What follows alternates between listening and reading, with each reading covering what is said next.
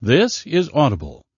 Penguin Random House Audio presents Atomic Habits An easy and proven way to build good habits and break bad ones. Tiny changes, remarkable results. This is the author, James Clear. Atomic 1. An extremely small amount of a thing, the single irreducible unit of a larger system. 2 the source of immense energy or power. Habit 1. A routine or practice performed regularly, an automatic response to a specific situation. Introduction My Story On the final day of my sophomore year of high school, I was hit in the face with a baseball bat.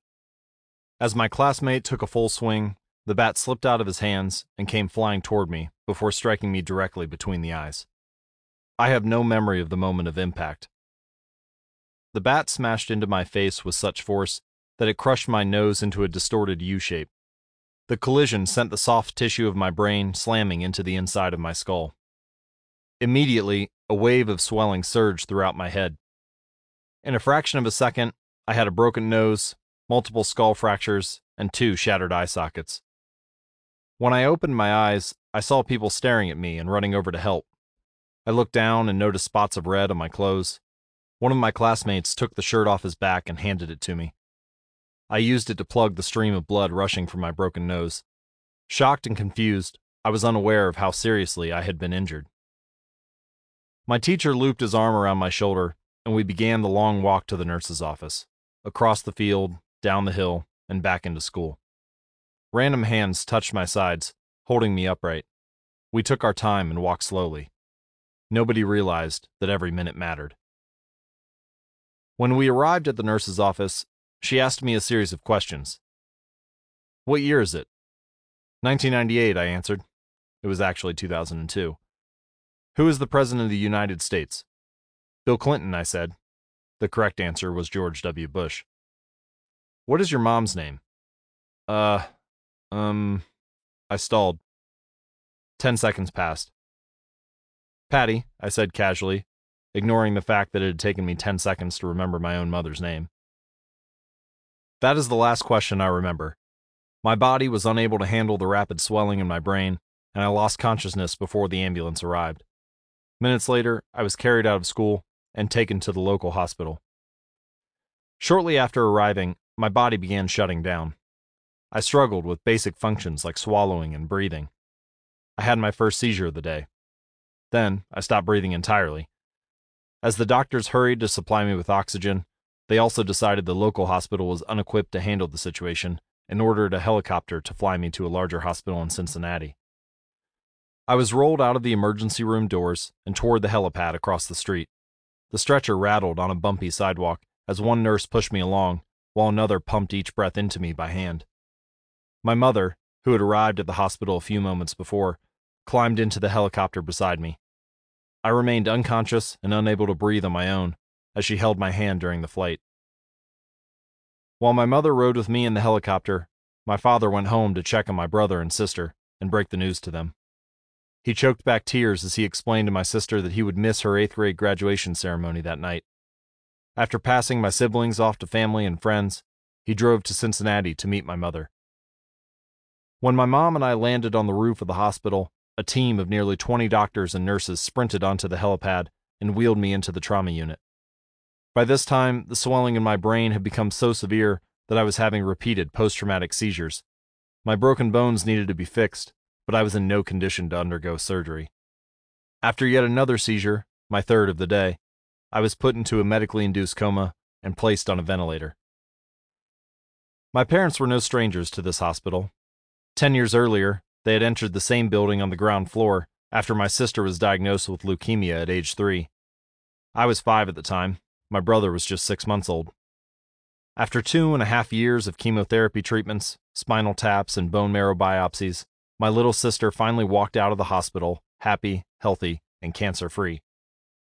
And now, after 10 years of normal life, my parents found themselves back in the same place with a different child. While I slipped into a coma, the hospital sent a priest and a social worker to comfort my parents. It was the same priest who had met with them a decade earlier, on the evening they found out my sister had cancer. As day faded into night, a series of machines kept me alive.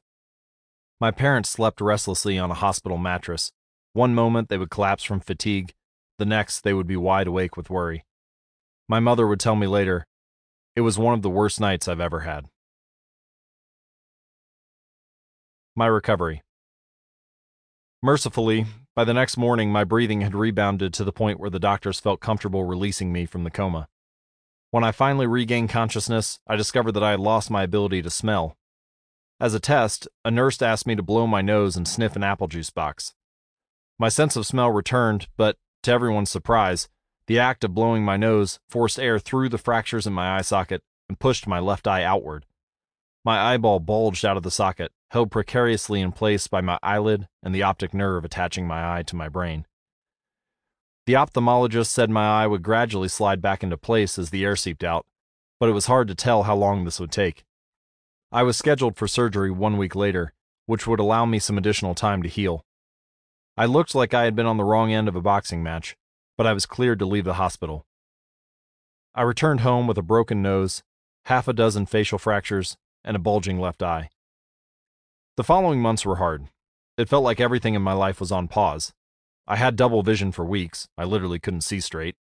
It took more than a month, but my eyeball did eventually return to its normal location. Between the seizures and my vision problems, it was eight months before I could drive a car again.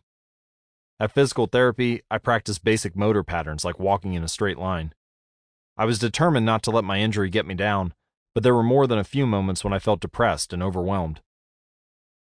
I became painfully aware of how far I had to go when I returned to the baseball field one year later. Baseball had always been a major part of my life. My dad had played minor league baseball for the St. Louis Cardinals, and I had a dream of playing professionally too. After months of rehabilitation, what I wanted more than anything was to get back on the field. But my return to baseball was not smooth. When the season rolled around, I was the only junior to be cut from the varsity baseball team. I was sent down to play with the sophomores on junior varsity. I had been playing since age four, and for someone who had spent so much time and effort on the sport, getting cut was humiliating. I vividly remember the day it happened. I sat in my car and cried as I flipped through the radio, desperately searching for a song that would make me feel better. After a year of self doubt, I managed to make the varsity team as a senior, but I rarely made it on the field. In total, I played 11 innings of high school varsity baseball, barely more than a single game. Despite my lackluster high school career, I still believed I could become a great player, and I knew that if things were going to improve, I was the one responsible for making it happen. The turning point came two years after my injury, when I began college at Denison University. It was a new beginning, and it was the place where I would discover the surprising power of small habits for the first time. How I learned about habits. Attending Denison was one of the best decisions of my life. I earned a spot on the baseball team, and although I was at the bottom of the roster as a freshman, I was thrilled. Despite the chaos of my high school years, I had managed to become a college athlete. I wasn't going to be starting on the baseball team anytime soon, so I focused on getting my life in order. While my peers stayed up late and played video games, I built good sleep habits and went to bed early each night. In the messy world of a college dorm, I made a point to keep my room neat and tidy. These improvements were minor, but they gave me a sense of control over my life. I started to feel confident again, and this growing belief in myself rippled into the classroom as I improved my study habits and managed to earn straight A's during my first year. A habit is a routine or behavior that is performed regularly, and in many cases, automatically. As each semester passed, I accumulated small but consistent habits that ultimately led to results that were unimaginable to me when I started. For example, for the first time in my life, I made it a habit to lift weights multiple times per week. And in the years that followed, my 6 foot 4 inch frame bulked up from a featherweight 170 to a lean 200 pounds. When my sophomore season arrived, I earned a starting role on the pitching staff. By my junior year, I was voted team captain, and at the end of the season, I was selected for the all conference team. But it was not until my senior season that my sleep habits, study habits, and strength training habits really began to pay off. Six years after I had been hit in the face with a baseball bat, flown to the hospital, and placed into a coma, I was selected as the top male athlete at Denison University and named to the ESPN Academic All America team, an honor given to just 33 players across the country. By the time I graduated, I was listed in the school record books in eight different categories. That same year, I was awarded the university's highest academic honor, the President's Medal. I hope you'll forgive me if this sounds boastful. To be honest, there was nothing legendary or historic about my athletic career. I never ended up playing professionally. However, looking back on those years, I believe I accomplished something just as rare. I fulfilled my potential. And I believe the concepts in this book can help you fulfill your potential as well. We all face challenges in life. This injury was one of mine, and the experience taught me a critical lesson. Changes that seem small and unimportant at first will compound into remarkable results if you're willing to stick with them for years. We all deal with setbacks, but in the long run, the quality of our lives often depends on the quality of our habits. With the same habits, you'll end up with the same results. But with better habits, anything is possible. Maybe there are people who can achieve incredible success overnight. I don't know any of them, and I'm certainly not one of them. There wasn't one defining moment in my journey from medically induced coma to academic All American. There were many. It was a gradual evolution, a long series of small wins and tiny breakthroughs. The only way I made progress, the only choice I had, to be honest, was to start small. And I employed this same strategy a few years later when I started my own business and began working on this book. How and why I wrote this book. In November 2012, I began publishing articles at jamesclear.com. For years, I had been keeping notes about my personal experiments with habits, and I was finally ready to share some of them publicly. I began by publishing a new article every Monday and Thursday. Within a few months, this simple writing habit led to my first 1,000 email subscribers, and by the end of 2013, that number had grown to more than 30,000 people. In 2014, my email list expanded to over 100,000 subscribers, which made it one of the fastest growing newsletters on the internet.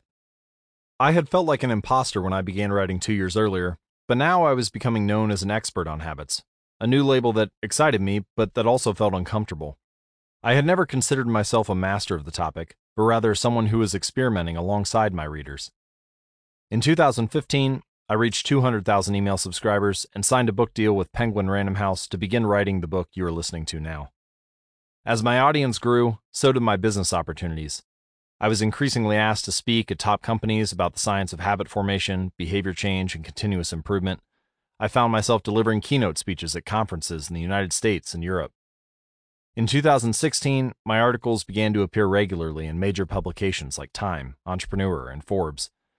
Incredibly, my writing was read by over 8 million people that year. Coaches in the NFL, NBA, and MLB began reading my work and sharing it with their teams. And at the start of 2017, I launched the Habits Academy, which became the premier training platform for organizations and individuals interested in building better habits in life and work. Fortune 500 companies and growing startups began to enroll their leaders and train their staff. In total, over 10,000 leaders, managers, coaches, and teachers have graduated from the Habits Academy, and my work with them has taught me an incredible amount about what it takes to make habits work in the real world. You can learn more by visiting habitsacademy.com. As I put the finishing touches on this book in 2018, JamesClear.com is receiving millions of visitors per month, and nearly 500,000 people subscribe to my weekly email newsletter, a number that is so far beyond my expectations when I began that I'm not even sure what to think of it. How this book will benefit you. The entrepreneur and investor Naval Ravikant has said, to write a great book, you must first become the book. I originally learned about the ideas mentioned here because I had to live them. I had to rely on small habits to rebound from my injury, to get stronger in the gym, to perform at a high level in the field, to become a writer, to build a successful business, and simply to develop into a responsible adult. Small habits helped me fulfill my potential, and since you're listening to this book, I'm guessing you'd like to fulfill yours as well. In what follows, I will share a step by step plan for building better habits, not for days or weeks, but for a lifetime. While science supports everything I've written, this book is not meant to be an academic research paper. It's an operating manual. You'll find wisdom and practical advice front and center as I explain the science of how to create and change your habits in a way that is easy to understand and apply. The fields I draw on biology, neuroscience, philosophy, psychology, and more have been around for many years. What I offer you is a synthesis of the best ideas smart people figured out a long time ago, as well as the most compelling discoveries scientists have made recently. My contribution, I hope, is to find the ideas that matter most and connect them in a way that is highly actionable. Anything wise you hear, you should credit to the many experts who preceded me. Anything foolish, assume it is my error. The backbone of this book is my four step model of habits cue, craving, response, and reward and the four laws of behavior change that evolve out of these steps. Readers with a psychology background may recognize some of these terms from operant conditioning, which was first proposed as stimulus response reward by B.F. Skinner in the 1930s and has been popularized more recently as cue routine reward in The Power of Habit by Charles Duhigg. Behavioral scientists like Skinner realized that if you offered the right reward or punishment, you could get people to act in a certain way, but while Skinner's model did an excellent job of explaining how external stimuli influenced our habits, it lacked a good explanation for how our thoughts, feelings, and beliefs impact our behavior. Internal states, our moods and emotions, matter too. In recent decades, scientists have begun to determine the connection between our thoughts, feelings, and behavior. This research, too, will be covered here. In total, the framework I offer is an integrated model of the cognitive and behavioral sciences. I believe it is one of the first models of human behavior to accurately account for both the influence of external stimuli and internal emotions on our habits. While some of the language may be familiar, I'm confident that the details and the applications of the four laws of behavior change will offer a new way to think about your habits. Human behavior is always changing, situation to situation, moment to moment, second to second. But this book is about what doesn't change. It's about the fundamentals of human behavior the lasting principles you can rely on year after year, the ideas you can build a business around, build a family around, build a life around. There is no one right way to create better habits, but this book describes the best way I know an approach that will be effective regardless of where you start or what you're trying to change. The strategies I cover will be relevant to anyone looking for a step by step system for improvement, whether your goals center on health, money, productivity, relationships, or all of the above. As long as human behavior is involved, this book will be your guide. The Fundamentals Why Tiny Changes Make a Big Difference. Chapter 1 The Surprising Power of Atomic Habits. The fate of British cycling changed one day in 2003. The organization, which was the governing body for professional cycling in Great Britain, had recently hired Dave Brailsford as its performance director. At the time, professional cyclists in Great Britain had endured nearly 100 years of mediocrity. Since 1908, British riders had won just a single gold medal at the Olympic Games, and they had fared even worse in cycling's biggest race, the Tour de France. In 110 years, no British cyclist had ever won the event. In fact, the performance of British riders had been so underwhelming that one of the top bike manufacturers in Europe refused to sell bikes to the team because they were afraid that it would hurt sales if other professionals saw the Brits using their gear. Brailsford had been hired to put British cycling on a new trajectory. What made him different from previous coaches was his relentless commitment to a strategy that he referred to as the aggregation of marginal gains which was the philosophy of searching for a tiny margin of improvement in everything you do.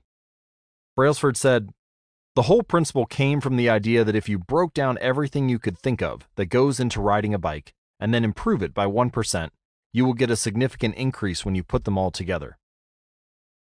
Brailsford and his coaches began by making small adjustments you might expect from a professional cycling team. They redesigned the bike seats to make them more comfortable and rubbed alcohol on the tires for a better grip. They asked riders to wear electrically heated overshorts to maintain ideal muscle temperature while riding, and used biofeedback sensors to monitor how each athlete responded to a particular workout. The team tested various fabrics in a wind tunnel and had their outdoor riders switch to indoor racing suits, which proved to be lighter and more aerodynamic. But they didn't stop there. Brailsford and his team continued to find 1% improvements in overlooked and unexpected areas. They tested different types of massage gels to see which one led to the fastest muscle recovery. They hired a surgeon to teach each rider the best way to wash their hands to reduce the chances of catching a cold. They determined the type of pillow and mattress that led to the best night's sleep for each rider. They even painted the inside of the team truck white, which helped them spot little bits of dust that would normally slip by unnoticed, but could degrade the performance of the finely tuned bikes. As these and hundreds of other small improvements accumulated, the results came faster than anyone could have imagined. Just five years after Brailsford took over, the British cycling team dominated the road and track cycling events at the 2008 Olympic Games in Beijing, where they won an astounding 60% of the gold medals available. Four years later, when the Olympic Games came to London, the Brits raised the bar as they set nine Olympic records and seven world records. That same year, Bradley Wiggins became the first British cyclist to win the Tour de France. The next year, his teammate Chris Froome won the race, and he would go on to win again in 2015, 2016, and 2017, giving the British team five Tour de France victories in six years. During the 10 year span from 2007 to 2017, British cyclists won 178 world championships and 66 Olympic or Paralympic gold medals, and captured five Tour de France victories in what is widely regarded as the most successful run in cycling history.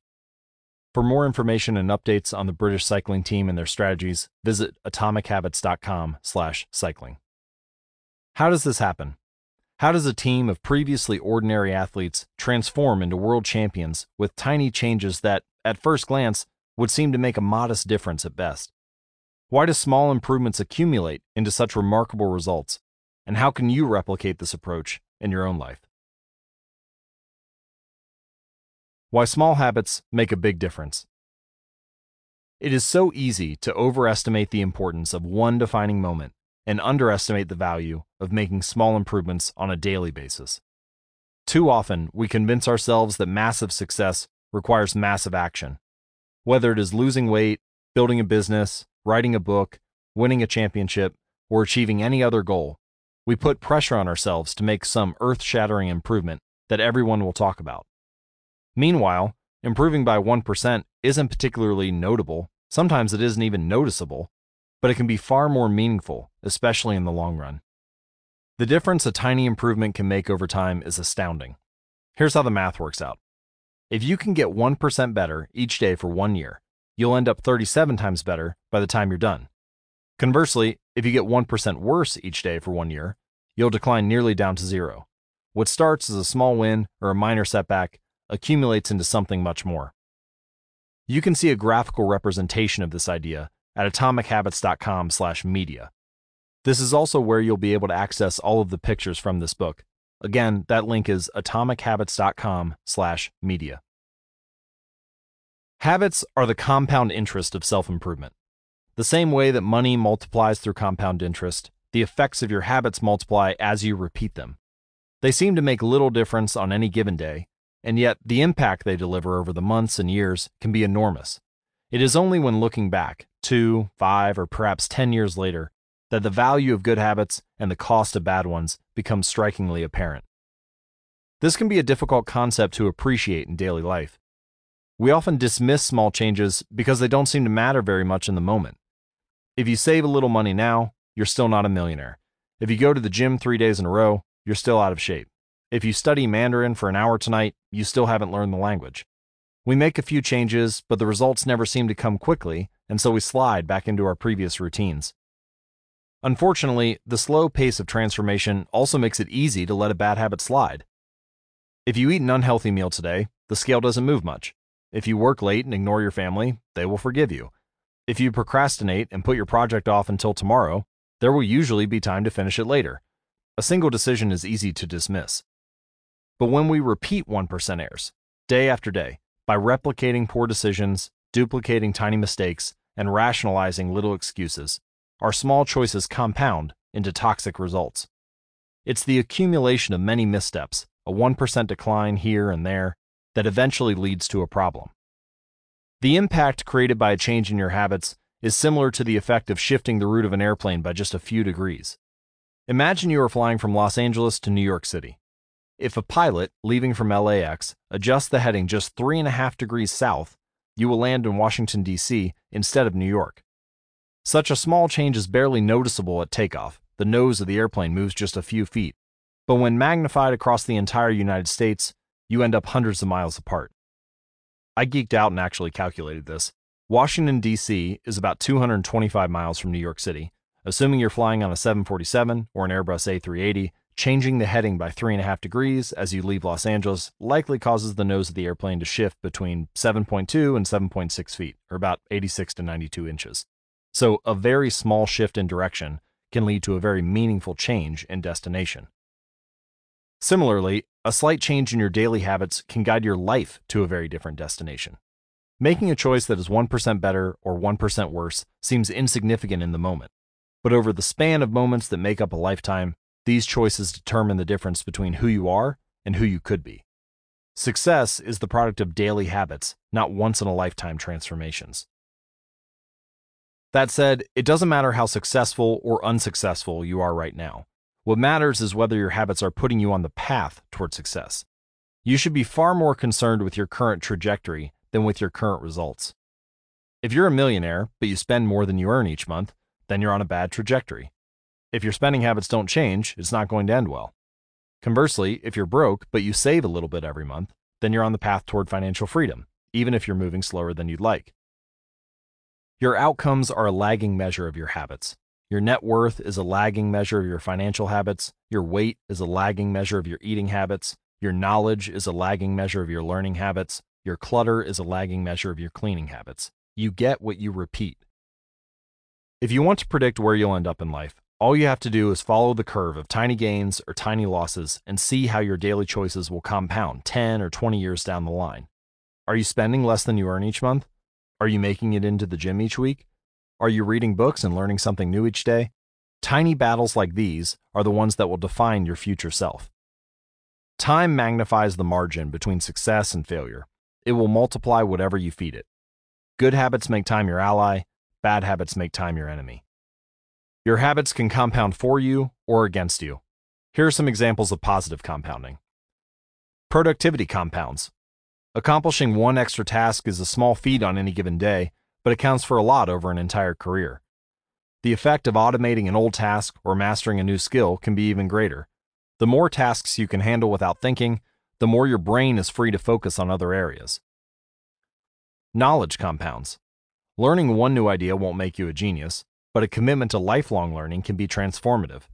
Furthermore, each book you read not only teaches you something new, but also opens up different ways of thinking about old ideas. As Warren Buffett says, that's how knowledge works. It builds up like compound interest. Relationships compound. People reflect your behavior back to you. The more you help others, the more others want to help you. Being a little bit nicer in each interaction can result in a network of broad and strong connections over time. And here are some examples of negative compounding. Stress compounds the frustration of a traffic jam, the weight of parenting responsibilities, the worry of making ends meet, the strain of slightly high blood pressure.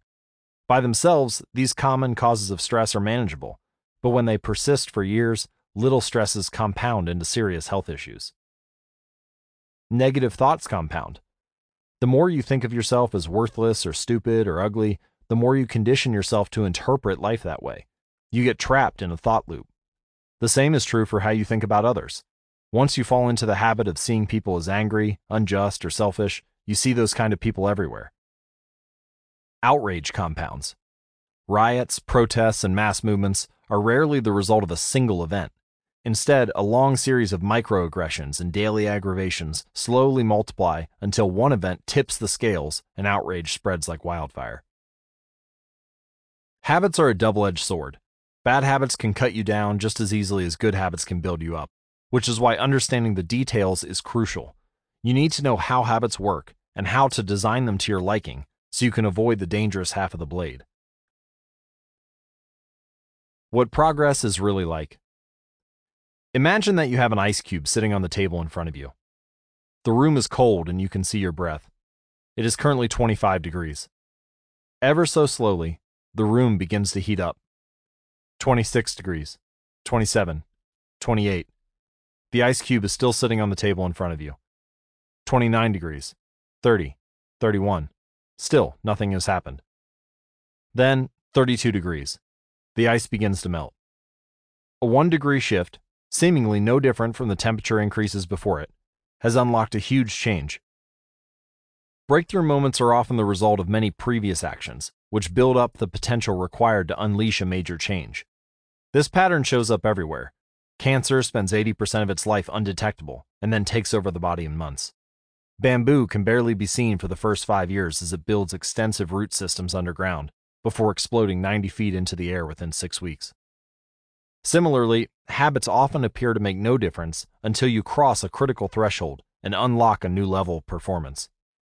In the early and middle stages of any quest, there is often a valley of disappointment. You expect to make progress in a linear fashion, and it's frustrating how ineffective changes can seem during the first days, weeks, and even months. It doesn't feel like you are going anywhere. It's a hallmark of any compounding process. The most powerful outcomes are delayed. This is one of the core reasons why it is so hard to build habits that last. People make a few small changes, fail to see a tangible result, and decide to stop. You think, I've been running every day for a month, so why can't I see any change in my body? Once this kind of thinking takes over, it's easy to let good habits fall by the wayside. But in order to make a meaningful difference, habits need to persist long enough to break through this plateau, what I call the plateau of latent potential. If you find yourself struggling to build a good habit or break a bad one, it is not because you have lost your ability to improve. It is often because you have not yet crossed the plateau of latent potential. Complaining about not achieving success despite working hard is like complaining about an ice cube not melting when you heated it from 25 to 31 degrees. Your work was not wasted, it is just being stored all of the action happens at 32 degrees. When you finally break through the plateau of latent potential, people will call it an overnight success. The outside world only sees the most dramatic event, rather than all that preceded it. But you know that it's the work you did long ago, when it seemed that you weren't making any progress, that makes the jump today possible. It is the human equivalent of geological pressure. Two tectonic plates can grind against one another for millions of years, the tension slowly building all the while. Then, one day, they rub each other once again, in the same fashion as they have for ages. But this time, the tension is too great. An earthquake erupts. Change can take years before it happens all at once. For this reason, mastery requires patience. The San Antonio Spurs, one of the most successful teams in NBA history, have a quote from social reformer Jacob Riis hanging in their locker room. When nothing seems to help, I go and look at the stonecutter, hammering away at his rock, perhaps a hundred times without as much as a crack showing in it. Yet, at the hundred and first blow, it will split in two, and I know it was not the last blow that did it, but all that had gone before. All big things come from small beginnings. The seed of every habit is a single, tiny decision. But as that decision is repeated, a habit sprouts and grows stronger. Roots entrench themselves and branches grow. The task of breaking a bad habit is like uprooting a powerful oak within us, and the task of building a good habit is like cultivating a delicate flower, one day at a time. But what determines whether we stick with a habit long enough to survive the plateau of latent potential and break through to the other side? What is it that causes some people to slide into unwanted habits and enables others to enjoy the compounding effects of good ones? Forget about goals. Focus on systems instead. Prevailing wisdom claims that the best way to achieve what we want in life, getting into shape, building a successful business, relaxing more and worrying less, spending more time with friends and family, is to set specific, actionable goals. For many years, this was how I approached my habits too. Each one was a goal to be reached. I set goals for the grades I wanted to get in school, for the weights I wanted to lift in the gym, for the profits I wanted to earn in business, I succeeded at a few, but I failed at a lot of them. And eventually, I began to realize that my results had very little to do with the goals I set, and nearly everything to do with the systems I followed. What's the difference between systems and goals? It's a distinction I first learned from Scott Adams, the cartoonist behind the Dilbert comic. Goals are about the results you want to achieve. Systems are about the processes that lead to those results. If you're a coach, your goal might be to win a championship. But your system is the way you recruit players, manage your assistant coaches, and conduct practice. If you're an entrepreneur, your goal might be to build a million dollar business. Your system is how you test product ideas, hire employees, and run marketing campaigns. If you're a musician, your goal might be to play a new piece. Your system is how often you practice, how you break down and tackle difficult measures, and your method for receiving feedback from your instructor. Now for the interesting question. If you completely ignored your goals and focused only on your system, would you still succeed? For example, if you were a basketball coach and you ignored your goal to win a championship and focused only on what your team does at practice each day, would you still get results? I think you would. The goal in any sport is to finish with the best score, but it would be ridiculous to spend the whole game staring at the scoreboard. The only way to actually win is to get better each day. In the words of three time Super Bowl winner Bill Walsh, the score takes care of itself. The same is true for other areas of life. If you want better results, then forget about setting goals. Focus on your system instead. What do I mean by this? Are goals completely useless? Of course not. Goals are good for setting a direction, but systems are best for making progress. A handful of problems arise when you spend too much time thinking about your goals and not enough time designing your systems. Let me go over a few of them. Problem number one winners and losers have the same goals. Goal setting suffers from a serious case of survivorship bias. We concentrate on the people who end up winning, the survivors, and mistakenly assume that ambitious goals led to their success while overlooking all of the people who had the same objective but didn't succeed. Every Olympian wants to win a gold medal. Every candidate wants to get the job. And if successful and unsuccessful people share the same goals, then the goal cannot be what differentiates the winners from the losers. It wasn't the goal of winning the Tour de France that propelled the British cyclists to the top of the sport. Presumably, they had wanted to win the race every year before, just like every other professional team. The goal had always been there. It was only when they implemented a system of continuous small improvements that they achieved a different outcome. Problem number two achieving a goal is only a momentary change. Imagine you have a messy room and you set a goal to clean it. If you summon the energy to tidy up, then you will have a clean room, for now. But if you maintain the same sloppy, pack rat habits that led to a messy room in the first place, soon you'll be looking at a new pile of clutter and hoping for another burst of motivation. You're left chasing the same outcome because you never changed the system behind it. You treated a symptom without addressing the cause. Achieving a goal only changes your life for the moment. That's the counterintuitive thing about improvement. We think we need to change our results, but the results are not the problem. What we really need to change are the systems that cause those results. When you solve problems at the results level, you only solve them temporarily. In order to improve for good, you need to solve problems at the systems level. Fix the inputs, and the outputs will fix themselves. Problem number three goals restrict your happiness. The implicit assumption behind any goal is this once I reach my goal, then I'll be happy. The problem with a goals first mentality is that you're continually putting happiness off until the next milestone. I've slipped into this trap so many times I've lost count.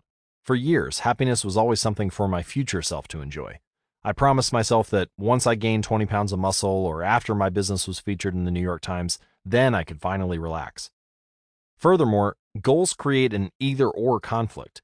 Either you achieve your goal and are successful, or you fail and you are a disappointment you mentally box yourself into a narrow version of happiness. This is misguided. It is unlikely that your actual path through life will match the exact journey you had in mind when you set out. It makes no sense to restrict your satisfaction to one scenario when there are many paths to success. A systems first mentality provides the antidote.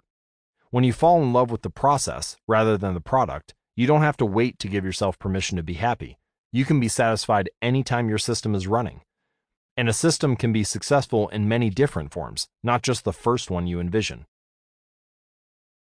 Problem number four goals are at odds with long term progress. Finally, a goal oriented mindset can create a yo yo effect. Many runners work hard for months, but as soon as they cross the finish line, they stop training. The race is no longer there to motivate them. When all of your hard work is focused on a particular goal, what is left to push you forward after you achieve it? This is why many people find themselves reverting to their old habits after accomplishing a goal. The purpose of setting goals is to win the game. The purpose of building systems is to continue playing the game. True long term thinking is goalless thinking. It's not about any single accomplishment, it's about the cycle of endless refinement and continuous improvement. Ultimately, it is your commitment to the process that will determine your progress. A system of atomic habits. If you're having trouble changing your habits, the problem isn't you. The problem is your system. Bad habits repeat themselves again and again, not because you don't want to change, but because you have the wrong system for change. You do not rise to the level of your goals, you fall to the level of your systems. Focusing on the overall system, rather than a single goal, is one of the core themes of this book. It is also one of the deeper meanings behind the word atomic. By now, you have probably realized that an atomic habit refers to a tiny change, a marginal gain, a 1% improvement. But atomic habits are not just any old habits, however small.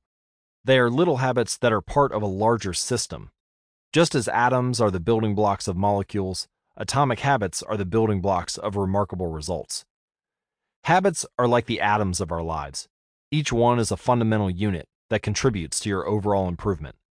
At first, these tiny routines seem insignificant, but soon they build on each other and fuel bigger wins that multiply to a degree that far outweighs the cost of their initial investment. They are both small and mighty. This is the meaning of the phrase atomic habits, a regular practice or routine that is not only small and easy to do, but also the source of incredible power, a component of the system of compound growth.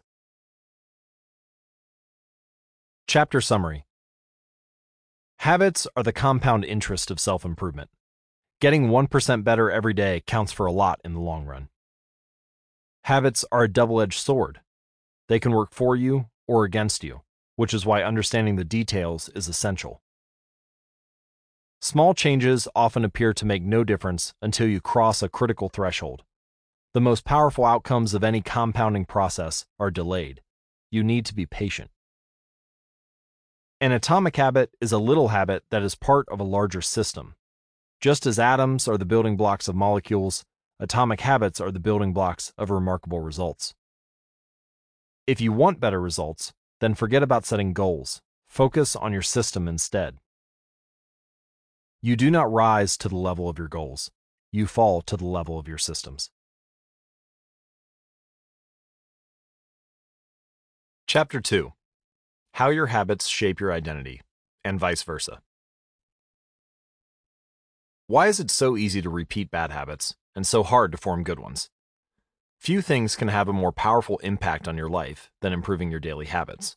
And yet, it is likely that this time next year, you'll be doing the same thing rather than something better. It often feels difficult to keep good habits going for more than a few days, even with sincere effort and the occasional burst of motivation.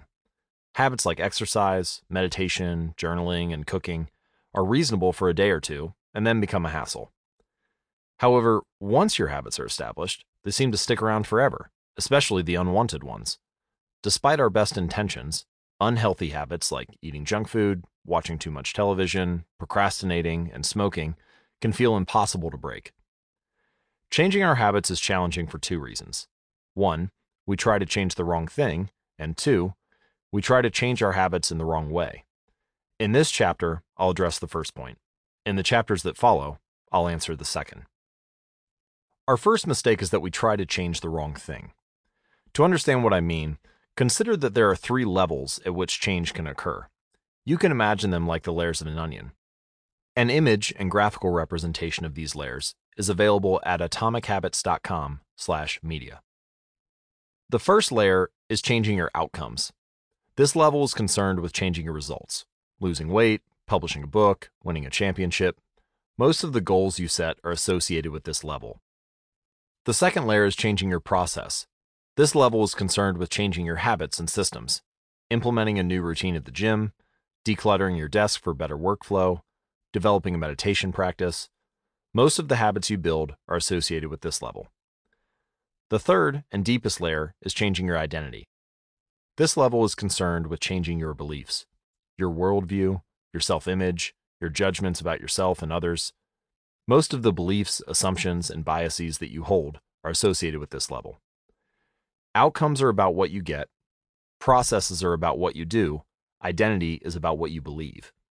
When it comes to building habits that last, when it comes to building a system of 1% improvements. The problem is not that one level is better or worse than another. All levels of change are useful in their own way. The problem is the direction of change. Many people begin the process of changing their habits by focusing on what they want to achieve. This leads to outcome based habits. The alternative is to build identity based habits. With this approach, we start by focusing on who we wish to become. Again, an example of the difference between these two is available at atomichabits.com/media. Imagine two people resisting a cigarette. When offered a smoke, the first person says, "No thanks, I'm trying to quit." It sounds like a reasonable response, but this person still believes they are a smoker who is trying to be something else. They are hoping their behavior will change while carrying around the same beliefs. The second person declines by saying, No thanks, I'm not a smoker. It's a small difference, but this statement signals a shift in identity. Smoking was part of their former life, not their current one. They no longer identify as someone who smokes. Most people don't even consider identity change when they set out to improve. They just think, I want to be skinny, outcome. And if I stick to this diet, then I'll be skinny, process. They set goals and determine the actions they should take to achieve those goals without considering the beliefs that drive their actions. They never shift the way they look at themselves, and they don't realize that their old identity can sabotage their new plans for change. Behind every system of actions are a system of beliefs. The system of democracy, for example, is founded on beliefs like freedom, majority rule, and social equality. The system of a dictatorship has a very different set of beliefs, like absolute authority and strict obedience. You can imagine many ways to try to get more people to vote in a democracy, but such behavior change would never get off the ground in a dictatorship. That's not the identity of the system. Voting is a behavior that is impossible under a certain set of beliefs. A similar pattern exists whether we are discussing individuals, organizations, or societies. There are a set of beliefs and assumptions that shape the system, an identity behind the habits. Behavior that is incongruent with the self will not last. You may want more money, but if your identity is someone who consumes rather than creates, then you'll continue to be pulled toward spending rather than earning. You may want better health, but if you continue to prioritize comfort over accomplishment, you'll be drawn to relaxing rather than training. It's hard to change your habits if you never change the underlying beliefs that led to your past behavior, you have a new goal and a new plan, but you haven't changed who you are. The story of Brian Clark, an entrepreneur from Boulder, Colorado, provides a good example. For as long as I can remember, I've chewed my fingernails, Clark told me. It started as a nervous habit when I was young, and then morphed into an undesirable grooming ritual. One day, I resolved to stop chewing my nails until they grew out a bit. Through mindful willpower alone, I managed to do it. Then, Clark did something surprising. I asked my wife to schedule my first ever manicure, he said. My thought was that if I started paying to maintain my nails, I wouldn't chew them. And it worked, but not for the monetary reason. What happened was the manicure made my fingers look really nice for the first time. The manicurist even said that, other than the chewing, I had really healthy, attractive nails. Suddenly, I was proud of my fingernails. And even though that's something I had never aspired to, it made all the difference. I've never chewed my nails since, not even a single close call and it's because I now take pride in properly caring for them. The ultimate form of intrinsic motivation is when a habit becomes part of your identity. It's one thing to say, I'm the type of person who wants this. It's something very different to say, I'm the type of person who is this. The more pride you have in a particular aspect of your identity, the more motivated you will be to maintain the habits associated with it. If you're proud of how your hair looks, you'll develop all sorts of habits to care for and maintain it. If you're proud of the size of your biceps, you'll make sure you never skip an upper body workout. If you're proud of the scarves you knit, you'll be more likely to spend hours knitting each week. Once your pride gets involved, you'll fight tooth and nail to maintain your habits. True behavior change is identity change. You might start a habit because of motivation, but the only reason you'll stick with one is that it becomes part of your identity. Anyone can convince themselves to visit the gym or eat healthy once or twice. But if you don't shift the belief behind the behavior, then it is hard to stick with the long term changes. Improvements are only temporary until they become part of who you are. The goal is not to read a book, the goal is to become a reader. The goal is not to run a marathon, the goal is to become a runner. The goal is not to learn an instrument, the goal is to become a musician. Your behaviors are usually a reflection of your identity. What you do is an indication of the type of person you believe you are, either consciously or non consciously. Research has shown that once a person believes in a particular aspect of their identity, they are more likely to act in alignment with that belief. For example, people who identified as being a voter were more likely to vote than those who simply claimed that voting was an action they wanted to perform. Similarly, the person who incorporates exercise into their identity doesn't have to convince themselves to train. Doing the right thing is easy. After all, when your behavior and your identity are fully aligned, you are no longer pursuing behavior change. You are simply acting like the type of person you already believe yourself to be. Like all aspects of habit formation, this, too, is a double edged sword. When working for you, identity change can be a powerful force for self improvement. When working against you, though, identity change can be a curse. Once you have adopted an identity, it can be easy to let your allegiance to it impact your ability to change. Many people walk through life in a cognitive slumber, blindly following the norms attached to their identity. This includes beliefs like, I'm terrible with directions. I'm not a morning person. I'm bad at remembering people's names. I'm always late. I'm not good with technology. I'm horrible at math. And a thousand other variations. When you have repeated a story to yourself for years, it is easy to slide into these mental grooves and accept them as a fact. In time, you begin to resist certain actions because that's not who I am. There's internal pressure to maintain your self image and behave in a way that is consistent with your beliefs. You find whatever way you can to avoid contradicting yourself. The more deeply a thought or action is tied to your identity, the more difficult it is to change. It can feel comfortable to believe what your culture believes, group identity, or to do what upholds your self image, personal identity, even if it's wrong. The biggest barrier to positive change at any level, individual, team, society, is identity conflict. Good habits can make rational sense, but if they conflict with your identity, you will fail to put them into action. On any given day, you may struggle with your habits because you're too busy, or too tired, or too overwhelmed, or hundreds of other reasons. Over the long run, however, the real reason you fail to stick with habits is that your self image gets in the way. This is why you can't get too attached to one version of your identity. Progress requires unlearning. Becoming the best version of yourself requires you to continuously edit your beliefs and to upgrade and expand your identity. This brings us to an important question if your beliefs and worldview play such an important role in your behavior, where do they come from in the first place? How, exactly, is your identity formed? And how can you emphasize new aspects of your identity that serve you and gradually erase the pieces that hinder you? The two step process to changing your identity. Your identity emerges out of your habits. You are not born with preset beliefs.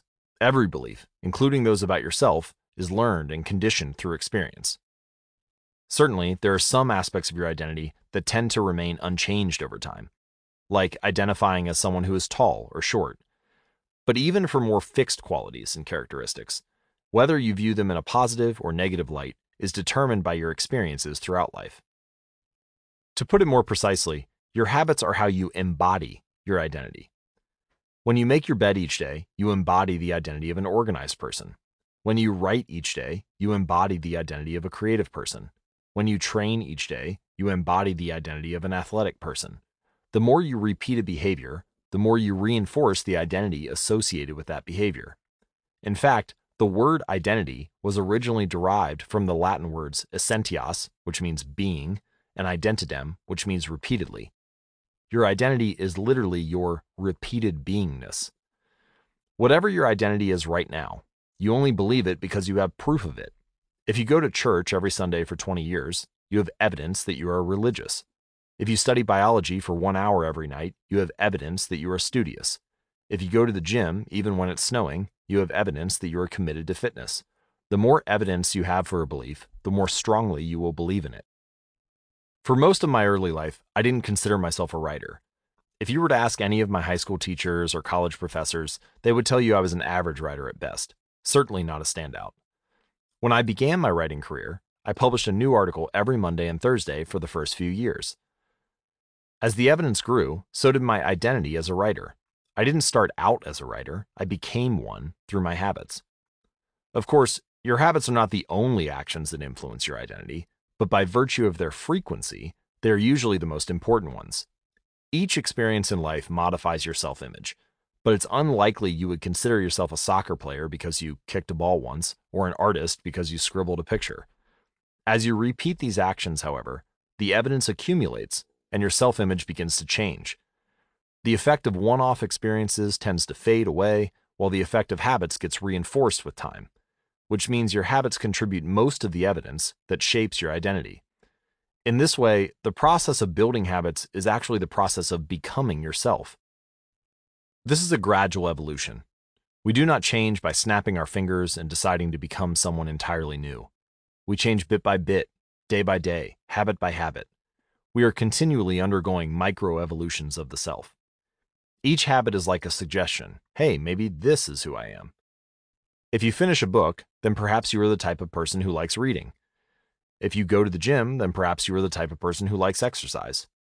If you practice playing the guitar, perhaps you are the type of person who likes music. Every action you take is a vote for the type of person you wish to become. No single instance will transform your beliefs, but as the votes build up, so does the evidence of your new identity. This is one reason why meaningful change does not require radical change. Small habits can make a meaningful difference by providing evidence of a new identity. And if a change is meaningful, it actually is big. That's the paradox of making small improvements. Putting this all together, you can see that habits are the path to changing your identity. The most practical way to change who you are is to change what you do. Each time you write a page, you are a writer. Each time you practice the violin, you are a musician. Each time you start a workout, you are an athlete. Each time you encourage your employees, you are a leader. Each habit not only gets results, but also teaches you something far more important to trust yourself. You start to believe you can actually accomplish these things. When the votes mount up and the evidence begins to change, the story you tell yourself begins to change as well. Of course, it works the opposite way too. Every time you choose to perform a bad habit, it's a vote for that identity. The good news is, you don't need to be perfect. In any election, there are going to be votes for both sides. You don't need a unanimous vote to win the election, you just need a majority. It doesn't matter if you cast a few votes for a bad behavior or an unproductive habit. Your goal is simply to win the majority of the time. New identities require new evidence. If you keep casting the same votes you've always cast, you're going to keep getting the same results you've always had. If nothing changes, nothing is going to change. It is a simple two step process. One, decide the type of person you want to be. Two, prove it to yourself with small wins. First, decide who you want to be. This holds at any level as an individual, as a team, as a community, as a nation. What do you want to stand for? What are your principles and values? Who do you wish to become? These are big questions, and many people aren't sure where to begin. But they do know what kind of results they want to get six pack abs, or to feel less anxious, or to double their salary. That's fine. Start there and work backward from the results you want to the type of person who could get those results. Ask yourself who is the type of person that could get the outcome I want? Who is the type of person that could lose 40 pounds?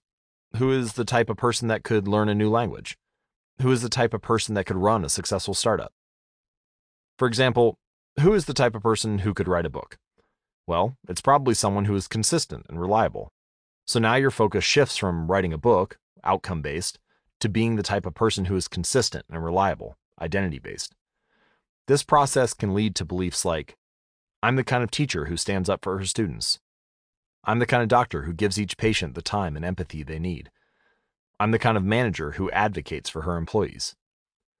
Once you have a handle on the type of person you want to be, you can begin taking small steps to reinforce your desired identity. I have a friend who lost over 100 pounds by asking herself, What would a healthy person do? All day long, she would use this question as a guide. Would a healthy person walk or take a cab? Would a healthy person order a burrito or a salad? She figured if she acted like a healthy person long enough, eventually she would become that person. She was right. The concept of identity based habits is our first introduction to another key theme in this book feedback loops. Your habits shape your identity, and then your identity shapes your habits. It's a two way street. The formation of all habits is a feedback loop, a concept we will explore in depth in the next chapter. But it is important to let your values, principles, and identity drive the loop rather than your results. The focus should always be on becoming that type of person, not getting a particular outcome.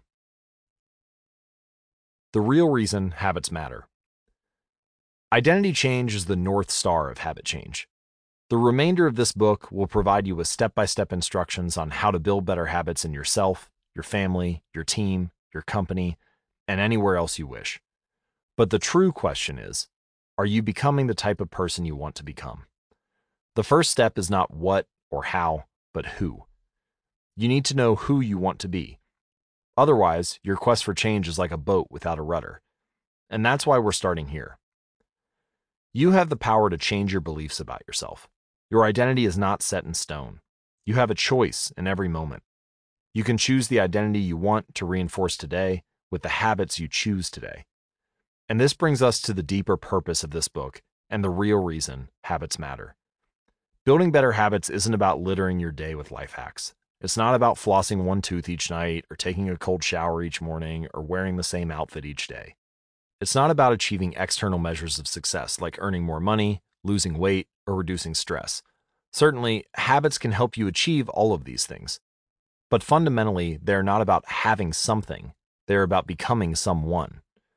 Ultimately, your habits matter because they help you become the type of person you wish to be. They are the channel through which you develop your deepest beliefs about yourself. Quite literally, you become your habits. Chapter Summary There are three levels of change outcome change, process change, and identity change. The most effective way to change your habits is to focus not on what you want to achieve, but on who you wish to become. Your identity emerges out of your habits. Every action is a vote for the type of person you wish to become. Becoming the best version of yourself requires you to continuously edit your beliefs and to upgrade and expand your identity. The real reason habits matter is not because they can get you better results, although they can do that, but because they can change your beliefs about yourself. Chapter 3 How to Build Better Habits in Four Simple Steps. In 1898, a psychologist named Edward Thorndike conducted an experiment that would lay the foundation for our understanding of how habits form and the rules that guide our behavior. Thorndike was interested in studying the behavior of animals, and he started by working with cats. He would place each cat inside a device known as a puzzle box. The box was designed so that the cat could escape through a door by some simple act, such as pulling a loop of cord, pressing a lever, or stepping on a platform. For example, one box contained a lever that, when pressed, would open a door on the side of the box. Once the door had been opened, the cat could dart out and run over to a bowl of food. Most cats wanted to escape as soon as they were placed inside the box. They would poke their nose into the corners, stick their paws through openings, and claw at loose objects. After a few minutes of exploration, the cats would happen to press the magical lever, the door would open, and they would escape. Thorndike tracked the behavior of each cat across many trials, in the beginning, the animals moved around the box at random. But as soon as the lever had been pressed and the door opened, the process of learning began. Gradually, each cat learned to associate the action of pressing the lever with the reward of escaping the box and getting to the food. After 20 to 30 trials, this behavior became so automatic and habitual that the cat could escape within a few seconds. For example, Thorndike noted Cat 12 took the following times to perform the act 160 seconds, 30 seconds, 90 seconds, 60, 15, 28, 20, 30, 22, 11, 15, 20, 12, 10, 14, 10, 8, 8, 5, 10, 8, 6, 6, 7. During the first three trials, the cat escaped at an average of one and a half minutes. During the last three trials, it escaped in an average of 6.3 seconds. With practice, each cat made fewer errors and their actions became quicker and more automatic. Rather than repeat the same mistakes, the cat began to cut straight to the solution. From his studies, Thorndike described the learning process by stating Behaviors followed by satisfying consequences tend to be repeated, and those that produce unpleasant consequences are less likely to be repeated. His work provides the perfect starting point for discussing how habits form in our own lives. It also provides answers to some fundamental questions like what are habits, and why does the brain bother building them at all? Why your brain builds habits. A habit is a behavior that has been repeated enough times to become automatic. The process of habit formation begins with trial and error. Whenever you encounter a new situation in life, your brain has to make a decision. How do I respond to this? The first time you come across a problem, you're not sure how to solve it. Like Thorndike's cat, you are just trying things out to see what works. Neurological activity in the brain is high during this period. You are carefully analyzing the situation and making conscious decisions about how to act. You are taking in tons of new information and trying to make sense of it all. The brain is busy learning the most effective course of action. Occasionally, like a cat pressing on a lever, you stumble across a solution. You're feeling anxious and you discover that going for a run calms you down. Or you're mentally exhausted from a long day of work and you learn that playing video games relaxes you. You're exploring, exploring, exploring, and then bam, a reward. After you stumble upon an unexpected reward, you alter your strategy for next time.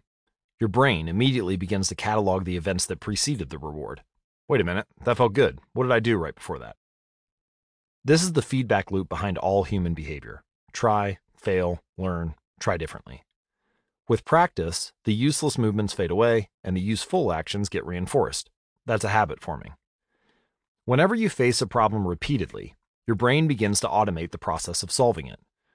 Your habits are just a series of automatic solutions that solve the problems and stresses you face regularly. As behavioral scientist Jason Rea puts it, habits are, simply, reliable solutions to recurring problems in our environment.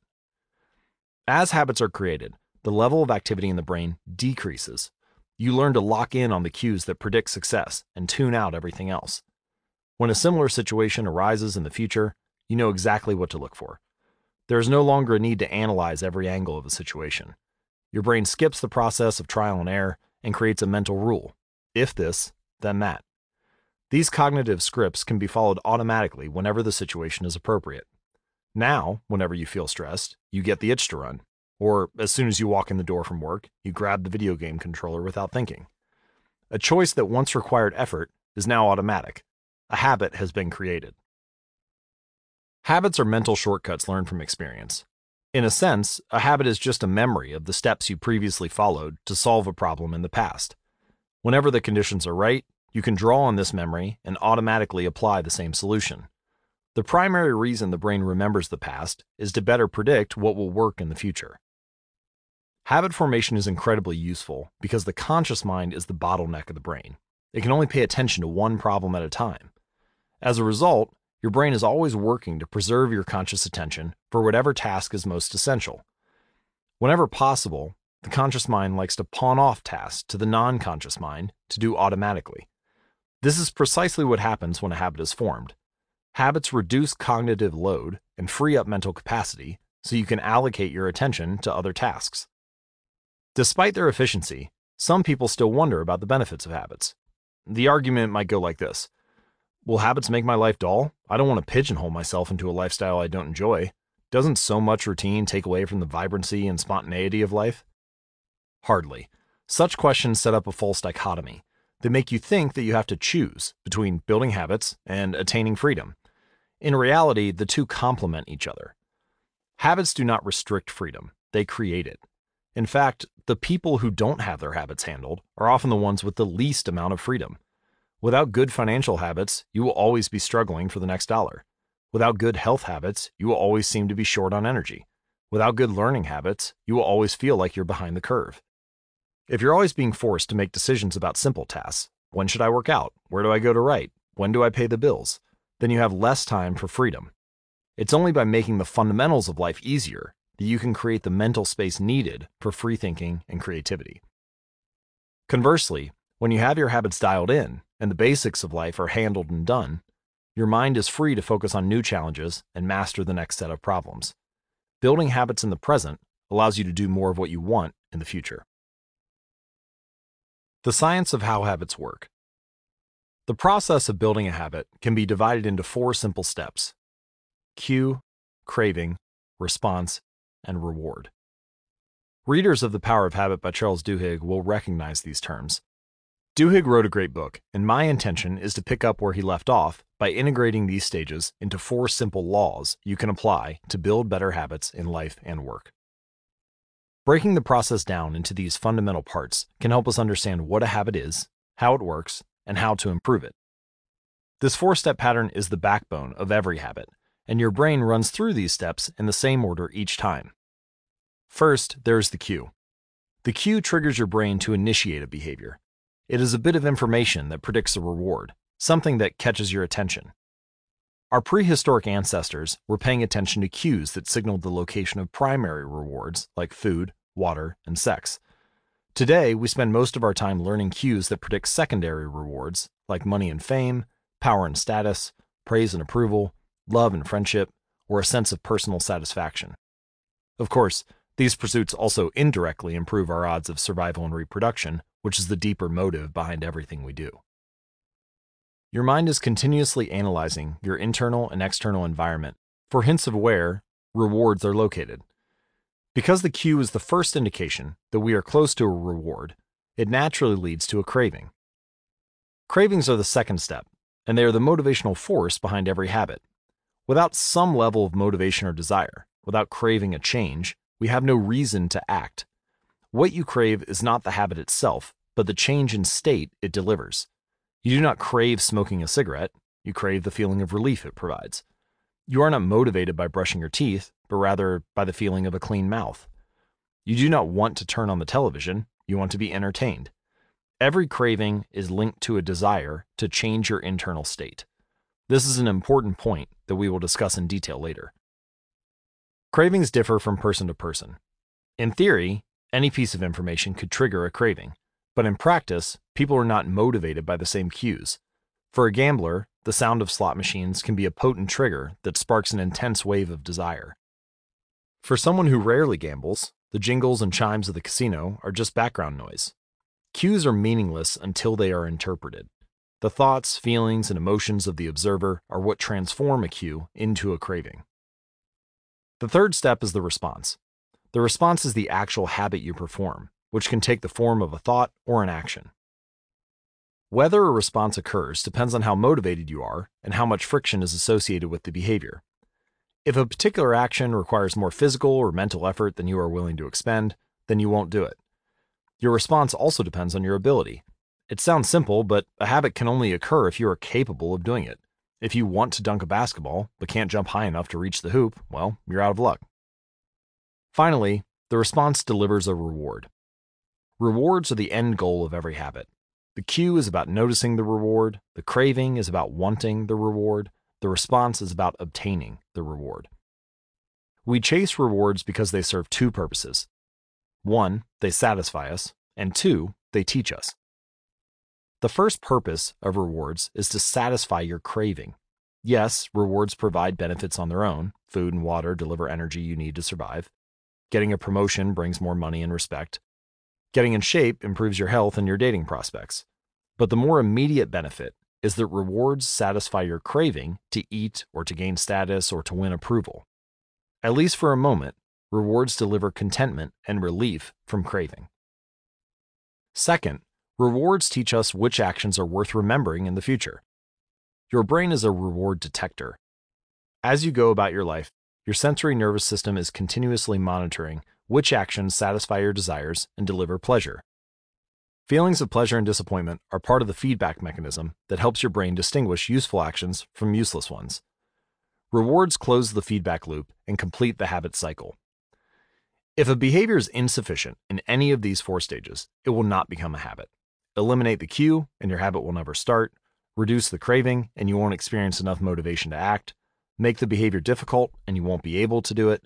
And if the reward fails to satisfy your desire, then you'll have no reason to do it again in the future. Without the first three steps, a behavior will not occur. Without all four, a behavior will not be repeated. We can refer to this cycle as the habit loop, and you can see a graphic image of it as well as a caption describing it in detail at atomichabits.com/media. In summary, the cue triggers a craving, which motivates a response, which provides a reward, which satisfies that craving, and, ultimately, becomes associated with the cue. Together, these four steps form a neurological feedback loop cue, craving, response, reward. Cue, craving, response, reward. That ultimately allows you to create automatic habits. This cycle is known as the habit loop. This four step process is not something that happens occasionally, but rather is an endless feedback loop that is running and active during every moment you are alive, even now. The brain is continually scanning the environment, predicting what will happen next, trying out different responses, and learning from the results. The entire process is completed in a split second, and we use it again and again without realizing everything that has been packed into the previous moment.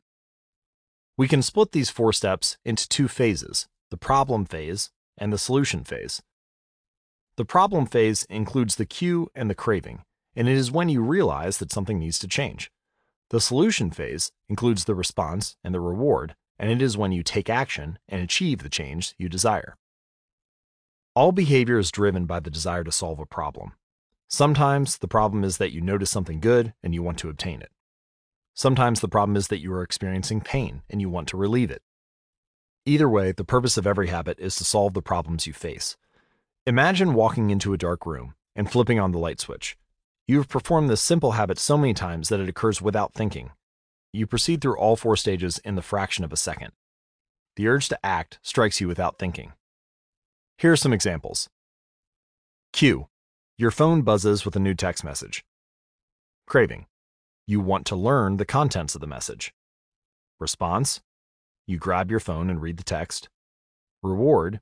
You satisfy your craving to read the message, and grabbing your phone becomes associated with your phone buzzing. Cue. You are answering emails. Craving. You begin to feel stressed and overwhelmed by work. You want to feel in control. Response. You bite your nails. Reward, you satisfy your craving to reduce stress. Biting your nails becomes associated with answering email. Cue, you wake up. Craving, you want to feel alert. Response, you drink a cup of coffee. Reward, you satisfy your craving to feel alert. Drinking coffee becomes associated with waking up. And finally, cue, you smell a donut shop as you walk down the street near your office. Craving, you begin to crave a donut. Response, you buy a donut and eat it. Reward, you satisfy your craving to eat a donut. Buying a donut becomes associated with walking down the street near your office. By the time we become adults, we rarely notice the habits that are running our lives. Most of us never give a second thought to the fact that we tie the same shoe first each morning, or unplug the toaster after each use, or always change into comfortable clothes after getting home from work. After decades of mental programming, we automatically slip into these patterns of thinking and acting. The Four Laws of Behavior Change. In the following chapters, we will see time and again how the four stages of cue, craving, response, and reward influence nearly everything we do each day. But before we do that, we need to transform these four steps into a practical framework that we can use to design good habits and eliminate bad ones.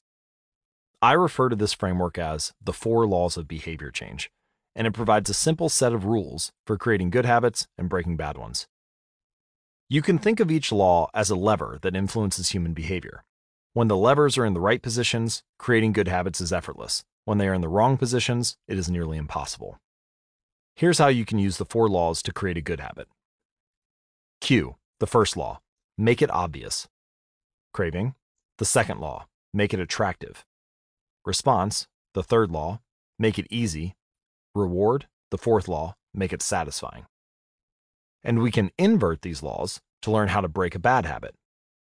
Cue, Inversion of the first law. Make it invisible. Craving.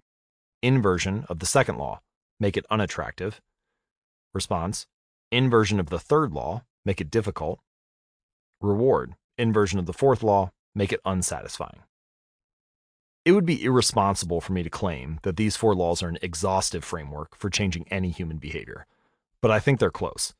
As you will see, the four laws of behavior change apply to nearly every field, from sports to politics, art to medicine, comedy to management. These laws can be used no matter what challenge you are facing.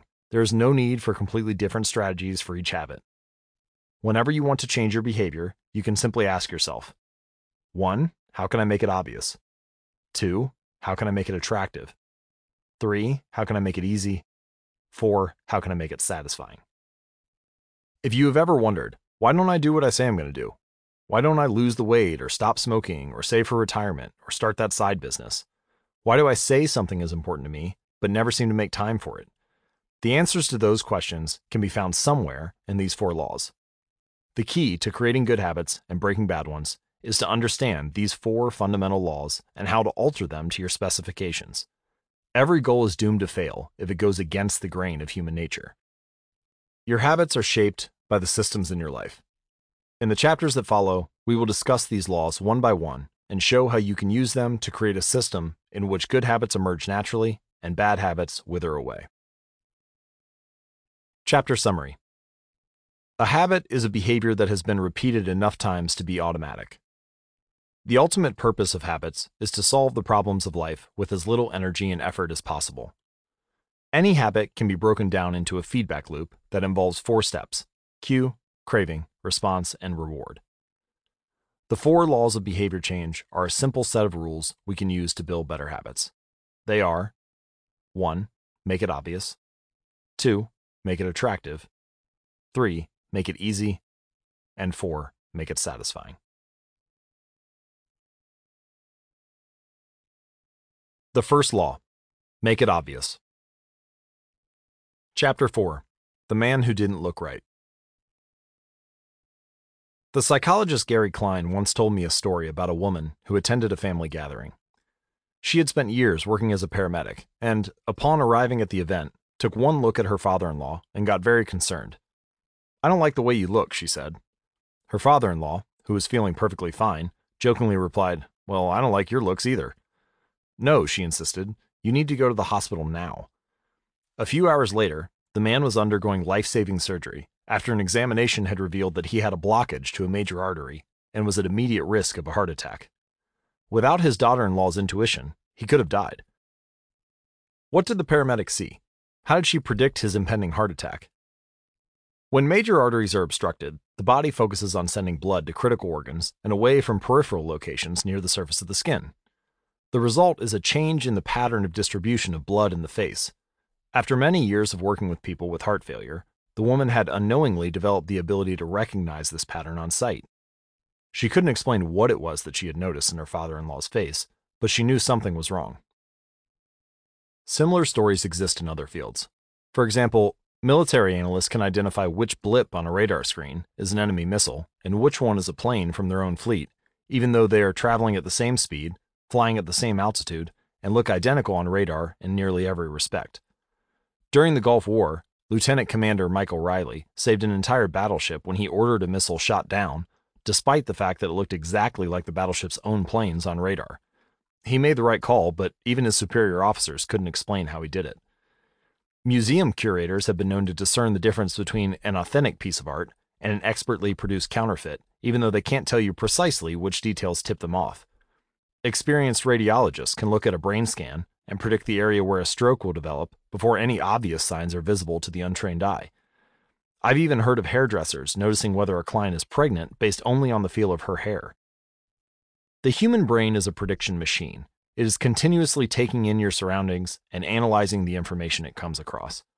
Whenever you experience something repeatedly, like a paramedic seeing the face of a heart attack patient or a military analyst seeing a missile on a radar screen, your brain begins noticing what is important, sorting through the details, and highlighting the relevant cues, and cataloging that information for future use. With enough practice, you can pick up on the cues that predict certain outcomes without consciously thinking about it. Automatically, your brain encodes the lessons learned through experience. We can't always explain what it is we are learning, but learning is happening all along the way, and your ability to notice the relevant cues in a given situation is the foundation for every habit you have. We underestimate how much our brains and bodies can do without thinking. You do not tell your hair to grow, your heart to pump, your lungs to breathe, or your stomach to digest. And yet, your body handles all of this and more on autopilot. You are much more than your conscious self. Consider hunger. How do you know when you are hungry? You don't necessarily have to see a cookie on the counter to realize that it's time to eat. Appetite and hunger are governed non consciously.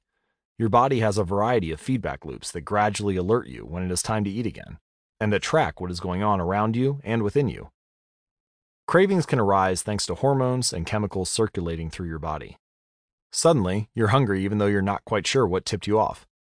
This is one of the most surprising insights about our habits. You don't need to be aware of the cue for a habit to begin. You can notice an opportunity and take action without dedicating conscious attention to it. This is what makes a habit useful, but it's also what makes them dangerous. As habits form, your actions come under the direction of your automatic and non conscious mind. You fall into old patterns before you realize what's happening.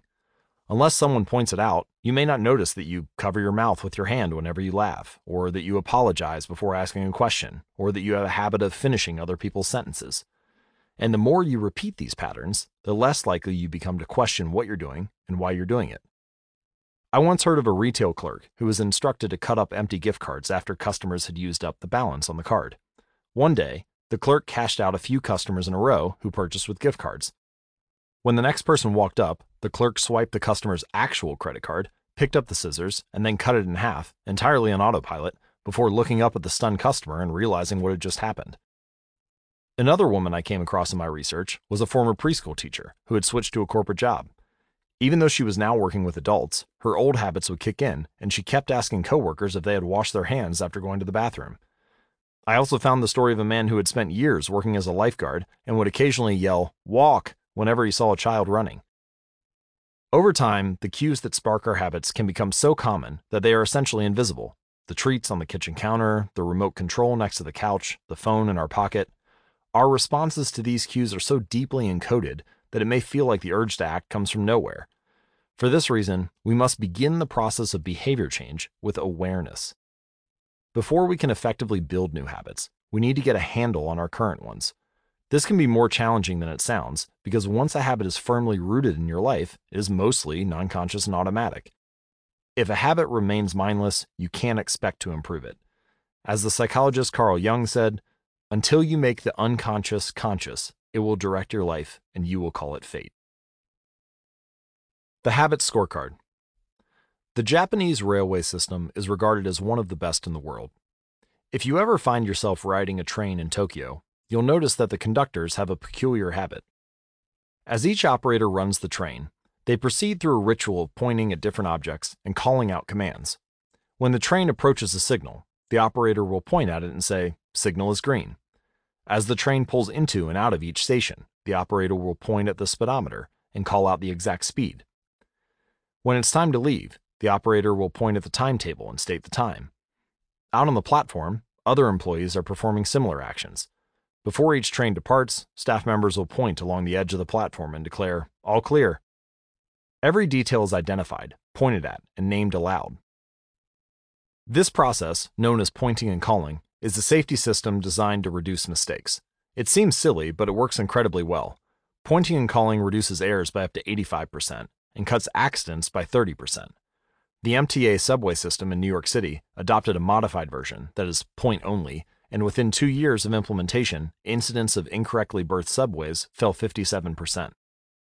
When I visited Japan, I saw this strategy save a woman's life.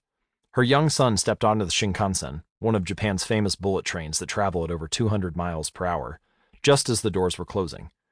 She was left outside on the platform and jammed her arm through the door to grab him. With her arm stuck in the door, the train was about to take off, but right before it pulled away, an employee performed a safety check by pointing and calling up and down the platform. In less than five seconds, he noticed the woman and managed to stop the train from leaving. The door opened, and the woman, now in tears, ran to her son and a minute later, the train departed safely. Pointing and calling is so effective because it raises the level of awareness from a non conscious habit to a more conscious level. Because the train operators must use their eyes, hands, mouth, and ears, they are more likely to notice problems before something goes wrong. My wife does something similar. Whenever we are preparing to walk out the door for a trip, she verbally calls out the most essential items in her packing list. I've got my keys, I've got my wallet, I've got my glasses, I've got my husband, the more automatic a behavior becomes, the less likely we are to consciously think about it. And when we've done something a thousand times before, we begin to overlook things. We assume that the next time will be just like the last. We're so used to doing what we've always done that we don't stop to question whether it is the right thing to do at all. Many of our failures in performance are largely attributable to a lack of self awareness. One of our great challenges in changing habits is maintaining awareness of what we're actually doing. This helps explain why the consequences of bad habits can sneak up on us. We need a point and call system for our own lives. That's the origin of the habit scorecard, which is a simple exercise you can use to become more aware of your behavior. To create your own, make a list of your daily habits. Here's a sample of where you might start wake up, turn off the alarm, check my phone, go to the bathroom, weigh myself, take a shower, and so on.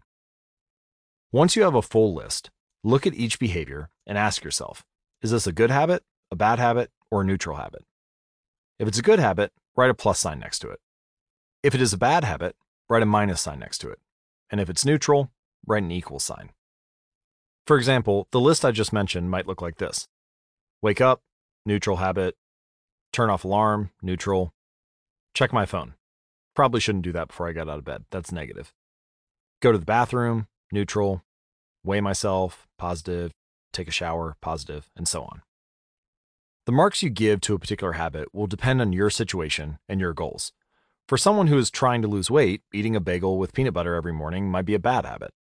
For someone who's trying to bulk up and add muscle, the same behavior might be a good habit. It all depends on what you're working toward. If you're interested, you can get a template to create your own habit scorecard at atomichabits.com/scorecard. It's worth noting that scoring your habits can be a little more complex for another reason. The labels good habit and bad habit are slightly inaccurate. There aren't really any good habits or bad habits. There are only effective habits. That is, effective at solving problems. All habits serve you in some way, even the bad ones, which is why you repeat them. For this exercise, categorize your habits based on how they will benefit you or hurt you in the long run. Generally speaking, good habits will have net positive outcomes. Bad habits will have net negative outcomes. Smoking a cigarette may reduce stress right now, that's how it's serving you, but it's not a healthy long term behavior. If you're still having trouble determining how to rate a particular habit on your habit scorecard, here's a question I like to use Does this behavior help me become the type of person I wish to be? Does this habit cast a vote for or against my desired identity? Habits that reinforce your desired identity are usually good. Habits that conflict with your desired identity are usually bad. As you create your habit scorecard, there is no need to change anything at first. The goal is simply to notice what is actually going on. Observe your thoughts and actions without judgment or internal criticism. Don't blame yourself for your faults. Don't praise yourself for your successes. If you eat a chocolate bar every morning, acknowledge it almost as if you were watching someone else. Oh, how interesting that they would do such a thing. If you binge eat, simply notice that you are eating more calories than you should. If you waste your time online, notice that you are spending your life in a way that you do not want to. The first step to changing bad habits is to be on the lookout for them. If you feel like you need extra help, then you can try pointing and calling in your own life. Say out loud the action that you are thinking of taking and what the outcome will be. If you want to cut back on your junk food habit, but you notice yourself grabbing another cookie, say out loud, I'm about to eat this cookie, but I don't need it. Eating it will cause me to gain weight and hurt my health.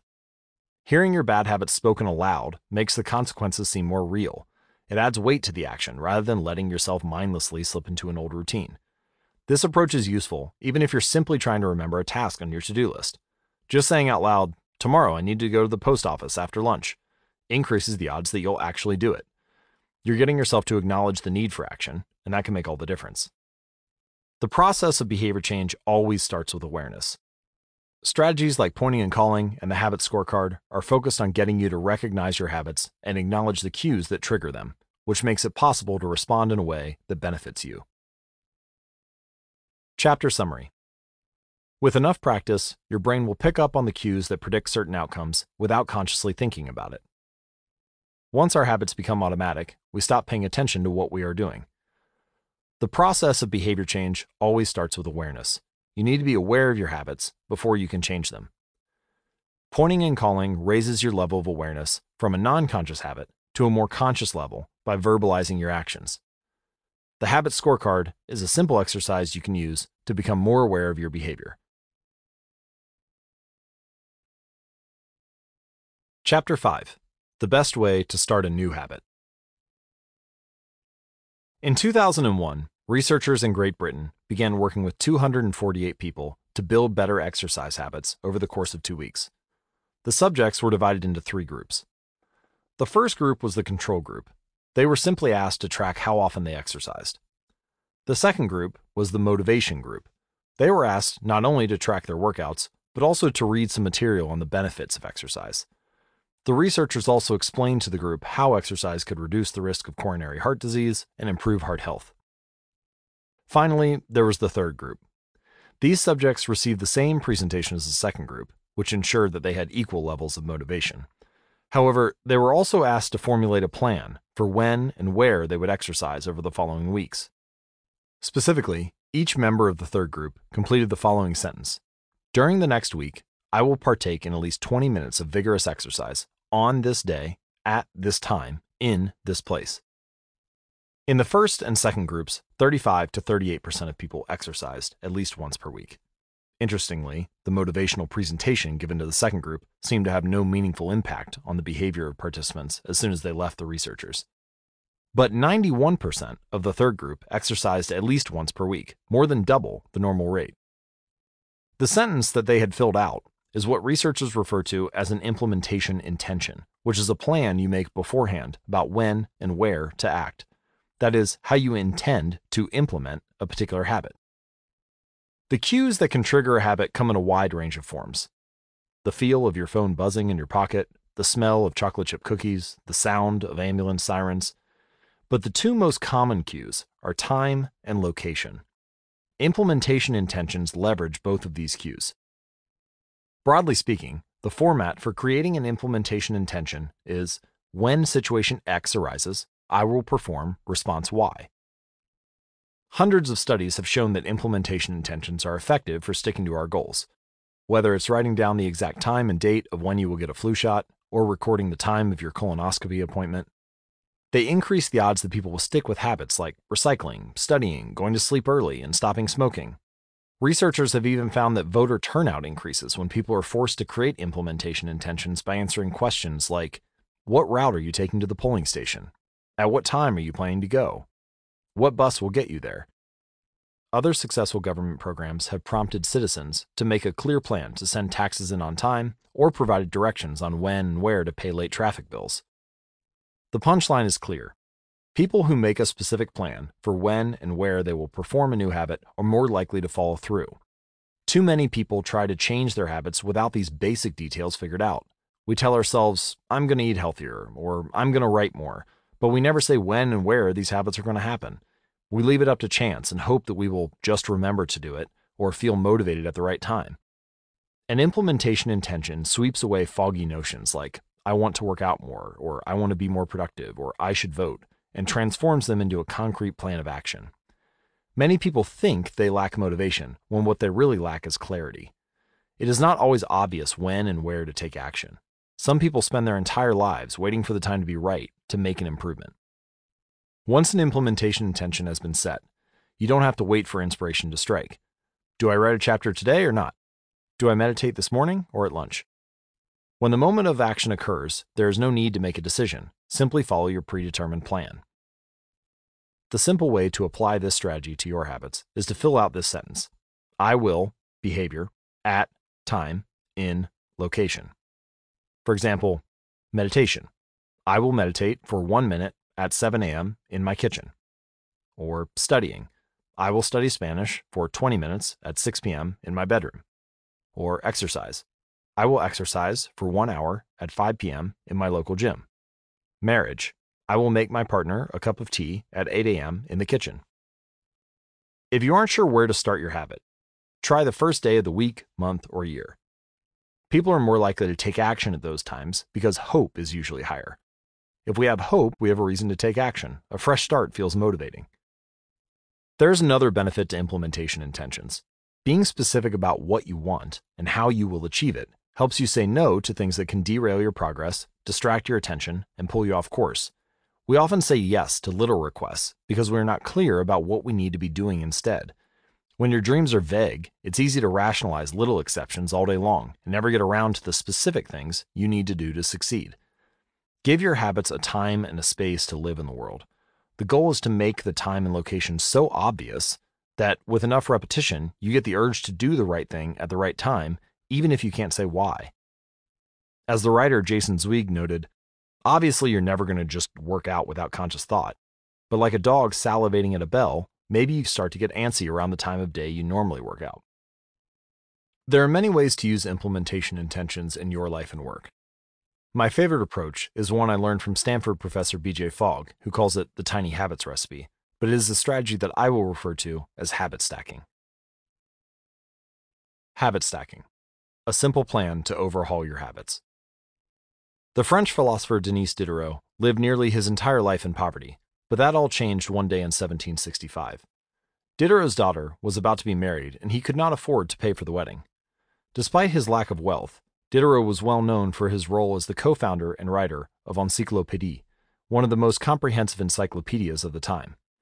When Catherine the Great, the Empress of Russia, heard of Diderot's financial troubles, her heart went out to him. She was a book lover and greatly enjoyed his encyclopedia. She offered to buy Diderot's personal library for a thousand pounds, which is a sum equal to more than $150,000 today. Suddenly, Diderot had money to spare. With his new wealth, he not only paid for the wedding, but also acquired a scarlet robe for himself. Diderot's scarlet robe was beautiful.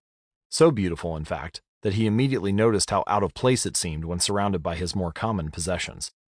He wrote that there was no more coordination, no more unity, no more beauty between his elegant robe and the rest of his stuff. Diderot soon felt the urge to upgrade his possessions. He replaced his rug with one from Damascus. He decorated his home with expensive sculptures. He bought a mirror to place above the mantel and a better kitchen table. He tossed aside his old straw chair for a leather one. Like falling dominoes, one purchase led to the next. Diderot's behavior is not uncommon. In fact, the tendency for one purchase to lead to another has a name the Diderot effect. The Diderot effect states that obtaining a new possession often creates a spiral of consumption that leads to additional purchases. You can spot this pattern everywhere. You buy a dress and have to get shoes and earrings to match. You buy a couch and suddenly question the layout of your entire living room. You buy a toy for your child and soon find yourself purchasing all of the accessories that go with it. It is a chain reaction of purchases. Many human behaviors follow this cycle. You often decide what to do next based on what you have just finished doing. Going to the bathroom leads to washing and drying your hands, which reminds you that you need to put dirty towels in the laundry, and so you add laundry detergent to the shopping list, and so on. No behavior happens in isolation. Each action becomes a cue that triggers the next behavior. All right, why is this important? Well, when it comes to building new habits, you can use the connectedness of behavior to your advantage. One of the best ways to build a new habit is to identify a current habit that you already do each day and then stack your new behavior on top. This is what I call habit stacking. Habit stacking is a special form of an implementation intention. Rather than pairing your new habit with a particular time and location, you pair it with a current habit. This method, which again was created by BJ Fogg as part of his Tiny Habits program, can be used to design an obvious cue for nearly any habit. So the habit stacking formula is after current habit, I will new habit. For example, meditation. After I pour my cup of coffee each morning, I will meditate for one minute. Exercise. After I take off my work shoes, I will immediately change into my workout clothes. Gratitude. After I sit down to dinner, I will say one thing I'm grateful for that happened today. Marriage. After I get into bed at night, I will give my partner a kiss. Safety. After I put on my running shoes, I will text a friend or family member where I am running and how long it will take. The key is to tie your desired behavior into something you already do each day. Once you have mastered this basic structure, you can begin to create larger stacks by chaining small habits together. This allows you to take advantage of the natural momentum that comes from one behavior leading into the next, like a positive version of the Diderot effect. So, for example, your morning routine habit stack might look like this 1. After I pour my morning cup of coffee, I will meditate for 60 seconds. 2. After I meditate for 60 seconds, I will write my to do list for the day. 3. After I write my to do list for the day, I will immediately begin my first task. Or you could consider a habit stack like this in the evening. 1. After I finish eating dinner, I will put my plate directly into the dishwasher. 2. After I put my dishes away, I will immediately wipe down the counter. 3. After I wipe down the counter, I will set out my coffee mug for tomorrow morning. You can also insert new behaviors into the middle of your current routines. For example, you may already have a morning routine that looks something like this wake up, make my bed, take a shower. Let's say you want to develop the habit of reading more each night. Well, you can expand your habit stack and try something like this wake up, make my bed, place a book on my pillow, take a shower. Now, when you climb into bed each night, a book will be sitting there waiting for you to enjoy. Overall, habit stacking allows you to create a simple set of rules that guide your future behavior. It's like you always have a game plan for which action should come next, and once you get comfortable with this approach, you can develop general habit stacks to guide you whenever the situation is appropriate. So, for example, exercise. When I see a set of stairs, I will take them instead of using the elevator. Or social skills. When I walk into a party, I will introduce myself to someone I don't know yet. Finances. When I want to buy something over $100, I will wait at least 24 hours before purchasing it. Healthy eating. When I serve myself a meal, I will always put veggies on my plate first. Minimalism. When I buy one new item, I will give something away, one in, one out. Mood. When the phone rings, I will take one deep breath and smile before answering it. Forgetfulness. When I leave a public place, I will check the table and chairs to make sure I don't leave anything behind. No matter how you use this strategy, the secret to creating a successful habit stack is selecting the right cue to kick things off. Unlike an implementation intention, which specifically states the time and location for a given behavior, habit stacking implicitly has a time and location built into it. When and where you choose to insert a habit into your daily routine can make a big difference. If you're trying to add meditation into your morning routine, but mornings are chaotic and your kids keep running into the room, then that may be the wrong place and time to build that habit. Consider when you are most likely to be successful. Don't ask yourself to do a habit or try to build a habit stack when you are likely to be occupied with something else. Your cue should also have the same frequency as your desired habit. If you want to do a habit every day, but you stack it on top of a habit that only happens on Mondays, well, then that's not a good choice. One way to find the right trigger for your habit stack is by brainstorming a list of your current habits. You can use your habit scorecard, which we created in the last chapter, as a starting point. Alternatively, you can create a list with two columns. In the first column, write down the habits that you do each day without fail. For example, get out of bed, take a shower, brush your teeth, get dressed, brew a cup of coffee, eat breakfast take the kids to school, and so on. Your list can be much longer, but you get the idea. In the second column, write down all of the things that happen to you each day without fail. For example, the sun rises, or you get a text message, the song you are listening to ends, or the sun sets. Once you're armed with these two lists, you can begin searching for the best place to layer a new habit into your lifestyle. If you're looking for more examples and guidance on this, you can download a habit stacking template at atomichabits.com slash habit. All right, so habit stacking works best when the cue is highly specific and immediately actionable. Many people select cues that are too vague. I made this mistake myself. When I wanted to start a push up habit, my habit stack was when I take a break for lunch, I will do 10 push ups. At first glance, this sounds reasonable, but soon I realized that the trigger was unclear. Would I do my push ups before I ate lunch? After I ate lunch? Where would I do them? After a few inconsistent days, I changed my habit stack to when I close my laptop for lunch, I will do 10 push ups next to my desk. Ambiguity gone. Habits like read more or eat better are worthy causes, but these goals do not provide instruction on how and when to act. You need to be specific and clear after I close the door, after I brush my teeth, after I sit down at the table. The specificity is important. The more tightly bound your new habit is to a specific cue, the better the odds are that you will notice when the time comes to act. Remember, the first law of behavior change is to make it obvious. Strategies like implementation intentions and habit stacking are among the most practical ways to create obvious cues for your habits and design a clear plan for when and where to take action. Chapter Summary The first law of behavior change is make it obvious. The two most common cues are time and location. Creating an implementation intention is a strategy you can use to pair a new habit with a specific time and location. The implementation intention formula is I will behavior at time in location. Habit stacking is a strategy you can use to pair a new habit with a current habit. The habit stacking formula is After current habit, I will new habit. Chapter 6 Motivation is overrated. Environment often matters more. Anne Thorndike, a primary care physician at Massachusetts General Hospital in Boston, had a crazy idea. She believed she could improve the eating habits of thousands of hospital staff and visitors without changing their willpower or motivation in the slightest way. In fact, she didn't plan on talking to them at all.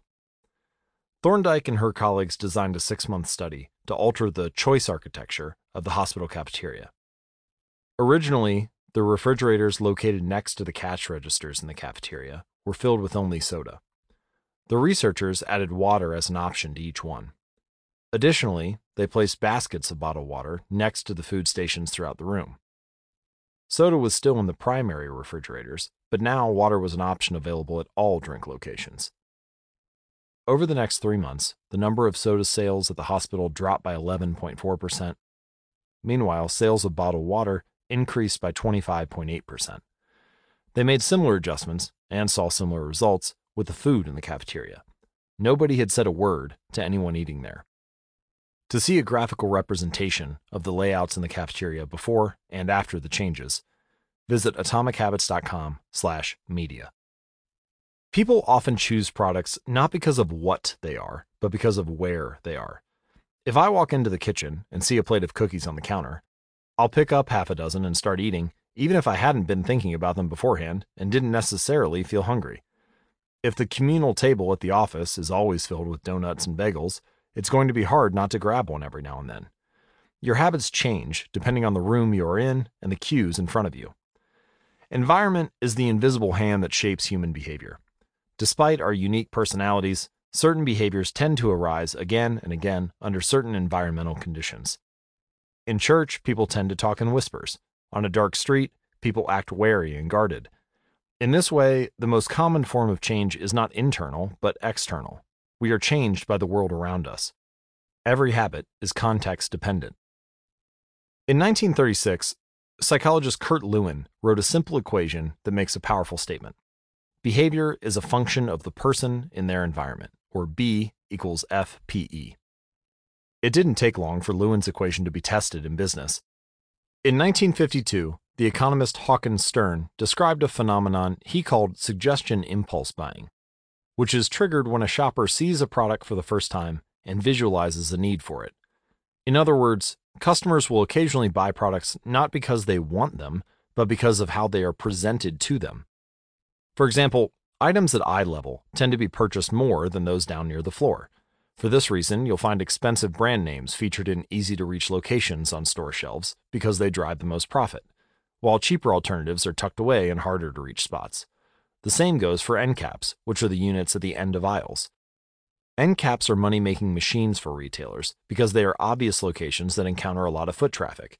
For example, 45% of Coca Cola sales come specifically from end of the aisle racks. The more obviously available a product or service is, the more likely you are to try it. People drink Bud Light because it is in every bar and visit Starbucks because it is on every corner. We like to think that we are in control, if we choose water over soda, we assume it is because we wanted to do so. The truth, however, is that many of the actions we take each day are shaped not by purposeful drive and choice, but by the most obvious option. Every living being has its own methods for sensing and understanding the world. Eagles have remarkable long distance vision. Snakes can smell by tasting the air with their highly sensitive tongues. Sharks can detect small amounts of electricity and vibrations in the water caused by nearby fish. Even bacteria have chemoreceptors, tiny sensory cells that allow them to detect toxic chemicals in their environment. In humans, perception is directed by the sensory nervous system. We perceive the world through sight, sound, smell, touch, and taste. But we also have other ways of sensing stimuli. Some are conscious, but many are non conscious. For example, you can notice when the temperature drops before a storm, or when the pain in your gut rises during a stomach ache, or when you fall off balance while walking on rocky ground. Receptors in your body pick up on a wide range of internal stimuli, such as the amount of salt in your blood or the need to drink when thirsty. The most powerful of all human sensory abilities, however, is vision. The human body has about 11 million sensory receptors. Approximately 10 million of those are dedicated to sight. Some experts estimate that half of the brain's resources are used on vision.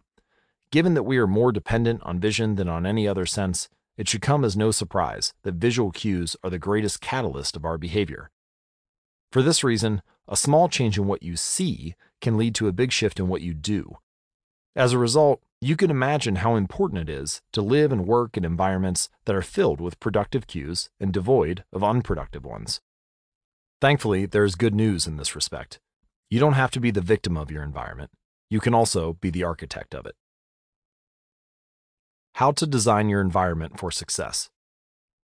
During the energy crisis and oil embargo of the 1970s, Dutch researchers began to pay close attention to the country's energy usage in one suburb near Amsterdam, they found that some homeowners use 30% less energy than their neighbors, despite the homes being of similar size and getting electricity for the same price. It turned out the houses in this neighborhood were nearly identical, except for one feature the location of the electrical meter. Some had one in the basement, other houses had electrical meters upstairs in the main hallway. As you may guess, the homes with the meters located in the main hallway used less electricity. When their energy was obvious and easy to track, people changed their behavior. Every habit is initiated by a cue, and we are more likely to notice cues that stand out. Unfortunately, the environments where we live and work often make it easy to not notice or not do certain actions because there is no obvious cue to trigger the behavior. It's easy to not practice the guitar when it's tucked away in the closet. It's easy to not read a book when the bookshelf is in the corner of the guest room. It's easy to not take your vitamins when they're out of sight in the pantry. When the cues that spark a habit are subtle or hidden, they are easy to ignore. By comparison, creating obvious visual cues can draw your attention toward a desired habit. In the early 1990s, the cleaning staff at Schiphol Airport in Amsterdam installed a small sticker that looked like a fly near the center of each urinal. Apparently, when men stepped up to the urinals, they aimed for what they thought was a bug. The stickers improved their aim and significantly reduced spillage around the urinals. Further analysis determined that the stickers cut bathroom cleaning costs by 8% per year. I've experienced the power of obvious cues in my own life. I used to buy apples from the store, put them in the crisper at the bottom of the refrigerator, and forget all about them. By the time I remembered, the apples would have gone bad. I never saw them, so I never ate them. Eventually, I took my own advice and redesigned the environment. I bought a large display bowl and placed it in the middle of the kitchen counter. The next time I bought apples, that was where they went, out in the open where I could see them. Almost like magic, I began eating a few apples a day simply because they were obvious rather than out of sight. Here are a few ways you can redesign your environment and make the cues of your preferred habits more obvious. If you want to remember to take your medication each night, put your pill bottle directly next to the faucet on your bathroom counter. If you want to practice guitar more frequently, Place your guitar stand in the middle of the living room. If you want to remember to send more thank you notes, keep a stack of stationery on your desk. If you want to drink more water, fill up a few water bottles each morning and place them in common locations around the house or the office. If you want to make a habit a big part of your life, then make the cue a big part of your environment. The most persistent behaviors usually have multiple cues. Consider how many different ways a smoker could be prompted to pull out a cigarette driving the car, seeing a friend smoke, feeling stressed at work, and so on. The same strategy can be employed for good habits. By sprinkling triggers throughout your surroundings, you increase the odds that you'll think about your habit throughout the day. Make sure the best choice is the most obvious one. Making a better decision is easy and natural when the cues for good habits are right in front of you. Environment design is powerful not only because it influences how we engage with the world, but also because we rarely do it. Most people live in a world others have created for them, but you can alter the spaces where you live and work to increase your exposure to positive cues and reduce your exposure to negative ones. Environment design allows you to take back control and become the architect of your life. Be the designer of your world and not merely the consumer of it. The context is the cue. The cues that trigger a habit can start out very specific. But over time, your habits become associated not with a single trigger, but with the entire context surrounding the behavior. For example, many people drink more in social situations than they would ever drink alone. The trigger is rarely a single cue, but rather the whole situation watching your friends order drinks, hearing the music at the bar, seeing the beers on tap. We mentally assign our habits to the locations in which they occur the home, the office, the gym. Each location develops a connection to certain habits and routines. You establish a particular relationship with the objects on your desk or the items on your kitchen counter or the things in your bedroom. Our behavior is not defined by the objects in our environment, but by our relationship to them. In fact, this is a useful way to think about the influence of environment on your behavior. Stop thinking about your environment as filled with objects. Start thinking about it as filled with relationships. Think in terms of how you interact with the spaces around you. For one person, her couch is the place where she reads for an hour each night. For someone else, the couch is where he watches television and eats a bowl of ice cream after work.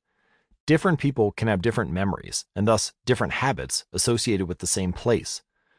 The good news is you can train yourself to link a particular habit with a particular context.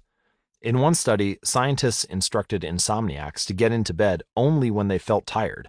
If they couldn't fall asleep, they were told to sit in a different room until they became sleepy.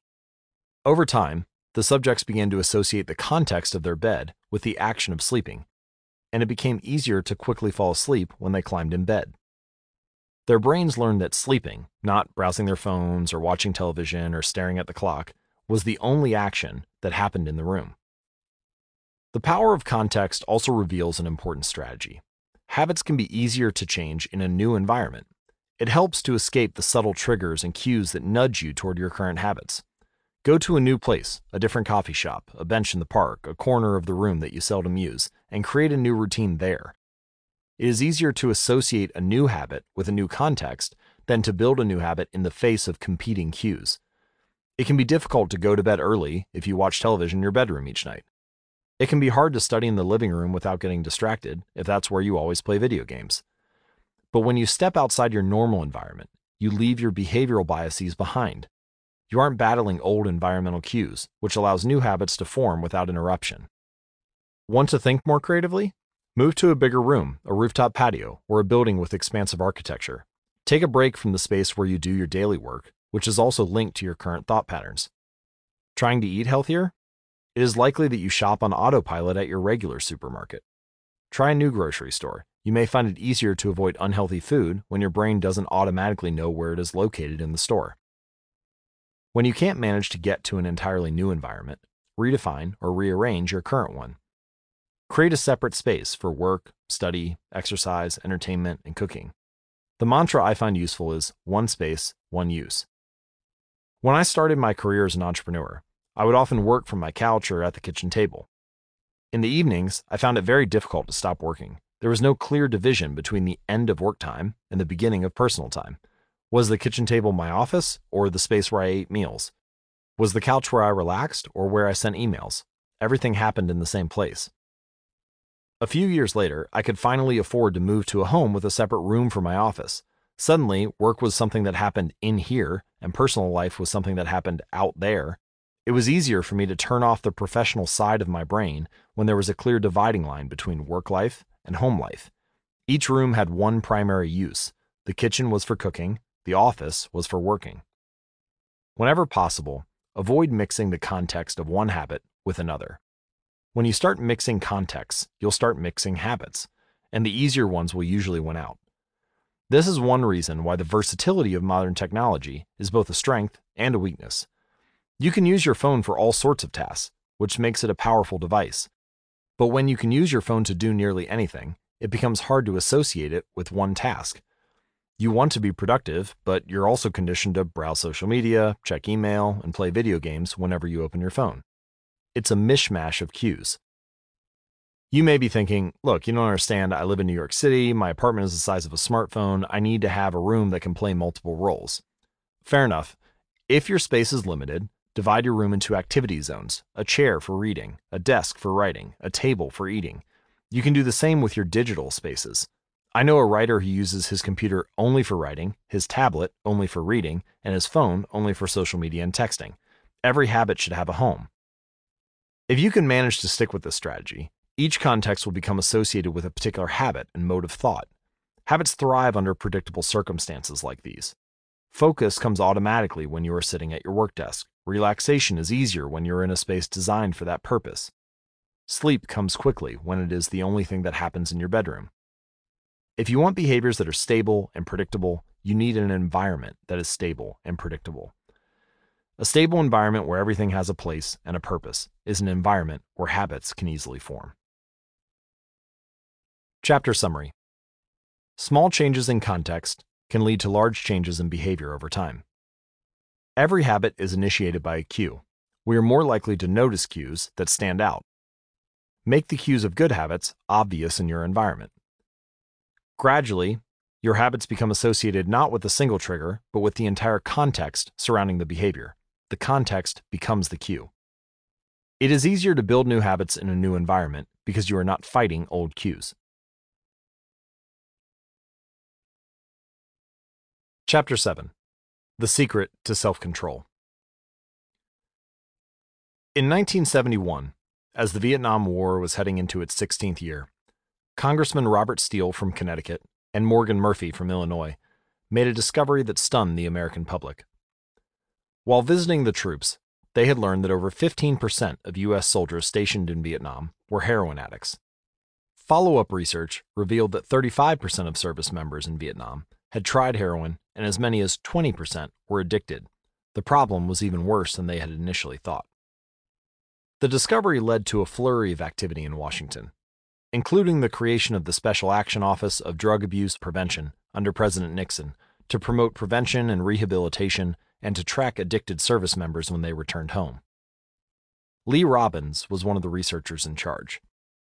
In a finding that completely upended the accepted beliefs about addiction, Robins found that when soldiers who had been heroin users returned home, only 5% of them became re addicted within one year, and just 12% relapsed within three years, in other words, approximately 9 out of 10 soldiers who used heroin in Vietnam eliminated their addiction nearly overnight.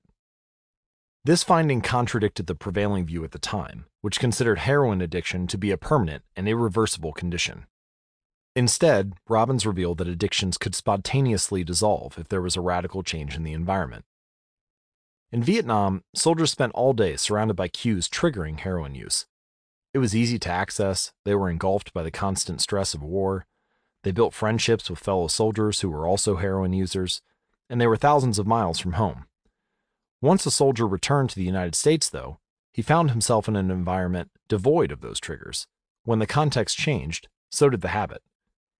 Compare this situation to that of a typical drug user.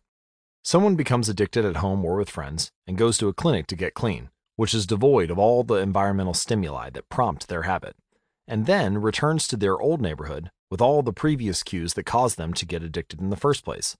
It's no wonder that usually you see numbers that are the exact opposite of those in the Vietnam study. Typically, 90% of heroin users become re addicted once they return home from rehab. The Vietnam studies ran counter to many of our cultural beliefs about bad habits because it challenged the conventional association of unhealthy behavior as a moral weakness. If you're overweight, a smoker, or an addict, you may have been told your entire life that it is because you lack self control, maybe even because you're a bad person. The idea that a little bit of discipline would solve all of our problems is deeply embedded in our culture. Recent research, however, shows something different. When scientists analyze people who appear to have tremendous self control, it turns out those individuals aren't all that different from those who are struggling. Instead, disciplined people are better at structuring their lives in a way that does not require heroic willpower and self control. In other words, they simply spend less time in tempting situations. The people with the best self control are typically the ones who need to use it the least. It's easier to practice self restraint when you don't have to use it very often. So, yes, perseverance, grit, and willpower are essential to success, but the way to improve these qualities is not by wishing you were a more disciplined person, but by creating a more disciplined environment. This counterintuitive idea makes even more sense once you understand what happens when a habit is formed in the brain. A habit that has been encoded in the mind is ready to be used whenever the relevant situation arises. When Patty Olwell, a therapist from Austin, Texas, started smoking, she would often light up while riding horses with a friend. Eventually, she quit smoking and avoided it for years. She had also stopped riding. Decades later, she hopped on a horse again and found herself craving a cigarette for the first time in forever. The cues were still internalized, she just hadn't been exposed to them in a long time. Once a habit has been encoded, the urge to act follows whenever the environmental cues reappear. This is one reason behavior change techniques can backfire. Shaming obese people with weight loss presentations can make them feel stressed, and as a result, many people return to their favorite coping strategy, which is overeating. Showing pictures of blackened lungs to smokers leads to higher levels of anxiety, which drives many people to reach for a cigarette. If you're not careful about cues, you can cause the very behavior you want to stop. In this sense, bad habits are autocatalytic. The process feeds itself. They foster the feelings they are trying to numb. You feel bad, so you eat junk food. Because you eat junk food, you feel bad. Watching television makes you feel sluggish, so you watch more television because you don't have the energy to do anything else. Worrying about your health makes you feel anxious, which causes you to smoke to ease your anxiety, which makes your health even worse, and so now you're feeling even more anxious. It's a downward spiral, a runaway train of bad habits. Researchers sometimes refer to this phenomenon as cue induced wanting, an external trigger causes a compulsive craving to repeat a bad habit. Once you notice something, you begin to want it. This process is happening all the time, often without us realizing it. Scientists have found that showing addicts a picture of cocaine for just 33 milliseconds stimulates the reward pathway in the brain and sparks desire. This speed is too fast for the brain to consciously register. The addicts couldn't even tell you what they had seen, but they craved the drug all the same. All right, here's the punchline you can break a bad habit, but you're unlikely to forget it. Once the mental grooves of a habit have been carved into your brain, they are nearly impossible to remove entirely, even if they go unused for a while. And that means that simply resisting temptation is an ineffective strategy. It's hard to maintain a Zen attitude in a life filled with interruptions. It takes too much energy. In the short run, you can choose to overpower temptation. In the long run, we become a product of the environment that we live in. To put it bluntly, I have never seen someone consistently stick to positive habits in a negative environment. A more reliable approach is to cut bad habits off at the source. One of the most practical ways to eliminate a bad habit is to reduce exposure to the cue that causes it. If you can't seem to get any work done, leave your phone in another room for a few hours.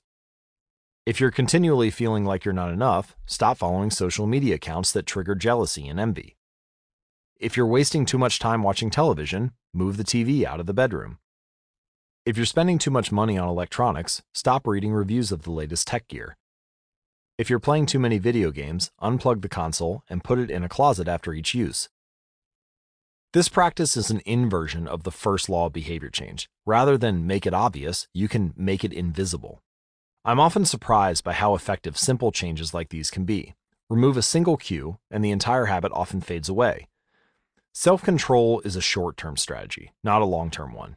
You may be able to resist temptation once or twice, but it's unlikely you can muster the willpower to override your desires every time. Instead of summoning a new dose of willpower whenever you want to do the right thing, your energy would be better spent optimizing your environment. This is the secret of self control. Make the cues of your good habits obvious and the cues of your bad habits invisible. Chapter Summary the inversion of the first law of behavior change is make it invisible. Once a habit is formed, it is unlikely to be forgotten. People with high self control tend to spend less time in tempting situations. It's easier to avoid temptation than resist it. One of the most practical ways to eliminate a bad habit is to reduce exposure to the cue that causes it. Self control is a short term strategy, not a long term one. Okay, let's summarize the first law of behavior change. First, how to create a good habit. The first law is to make it obvious. Application 1.1 Fill out the habit scorecard and write down your current habits to become more aware of them. Application 1.2 Use implementation intentions I will, behavior, at, time, in, location.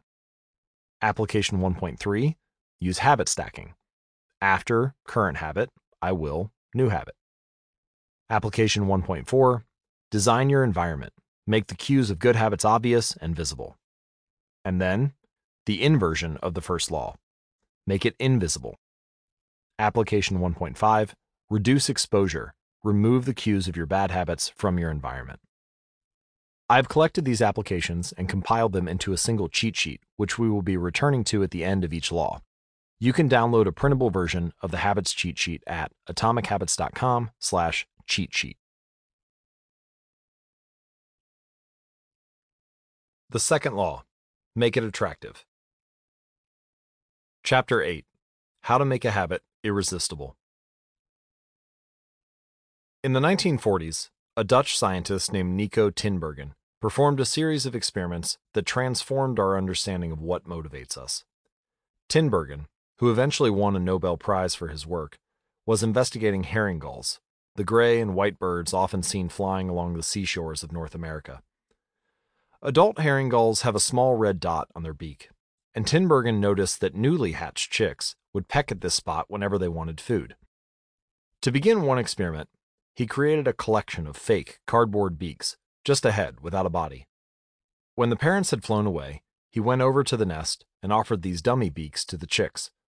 The beaks were obvious fakes, and he assumed the baby birds would reject them altogether.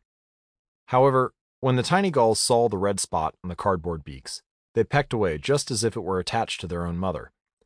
They had a clear preference for those red spots, as if they had been genetically programmed at birth.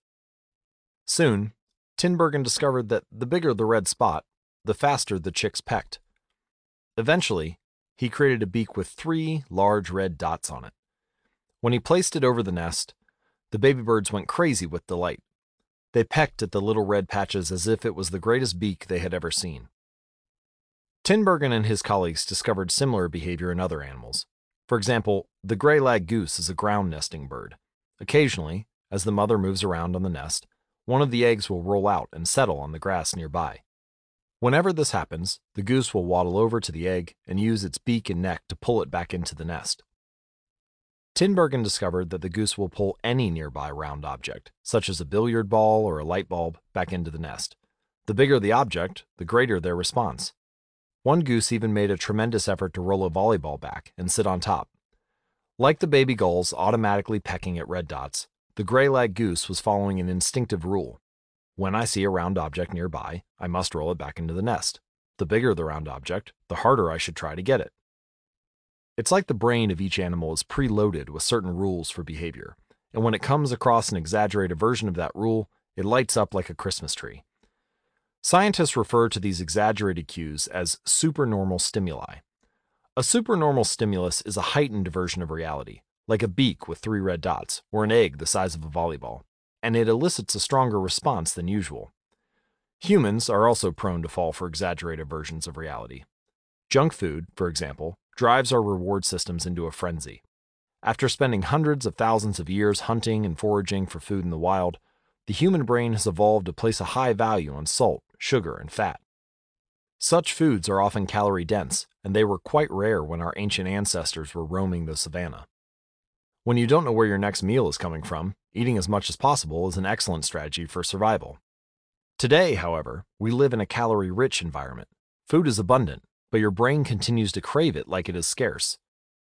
Placing a high value on salt, sugar, and fat is no longer advantageous to our health, but the craving persists because the brain's reward centers have not changed for approximately 50,000 years.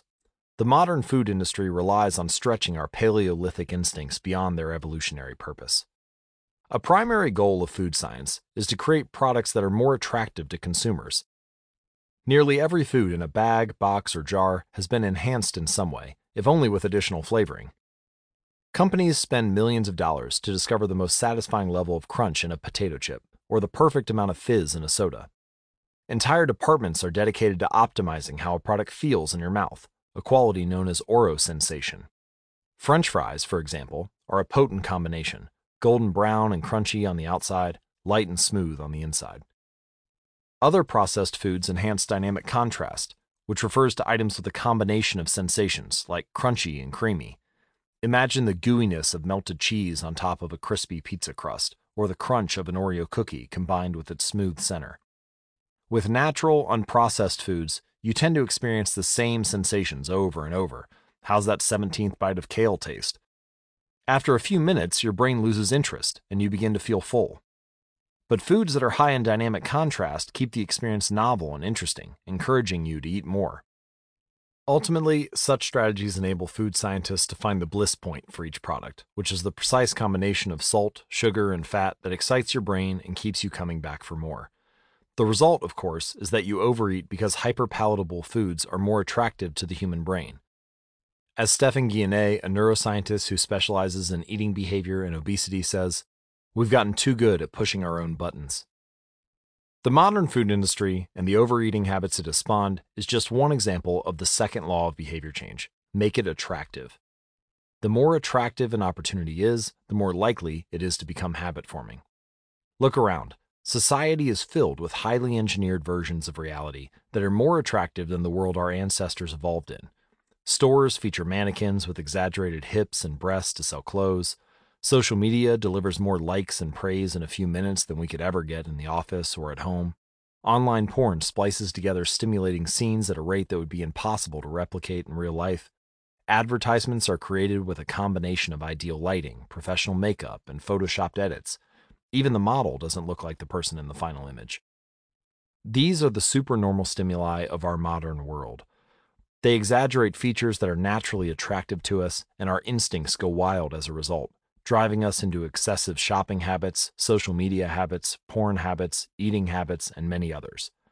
If history serves as a guide, the opportunities of the future will be more attractive than those of today. The trend is for rewards to become more concentrated and stimuli to become more enticing. Junk food is a more concentrated form of calories than natural food. Hard liquor is a more concentrated form of alcohol than beer. Video games are a more concentrated form of play than board games. Compared to nature, these pleasure packed experiences are hard to resist.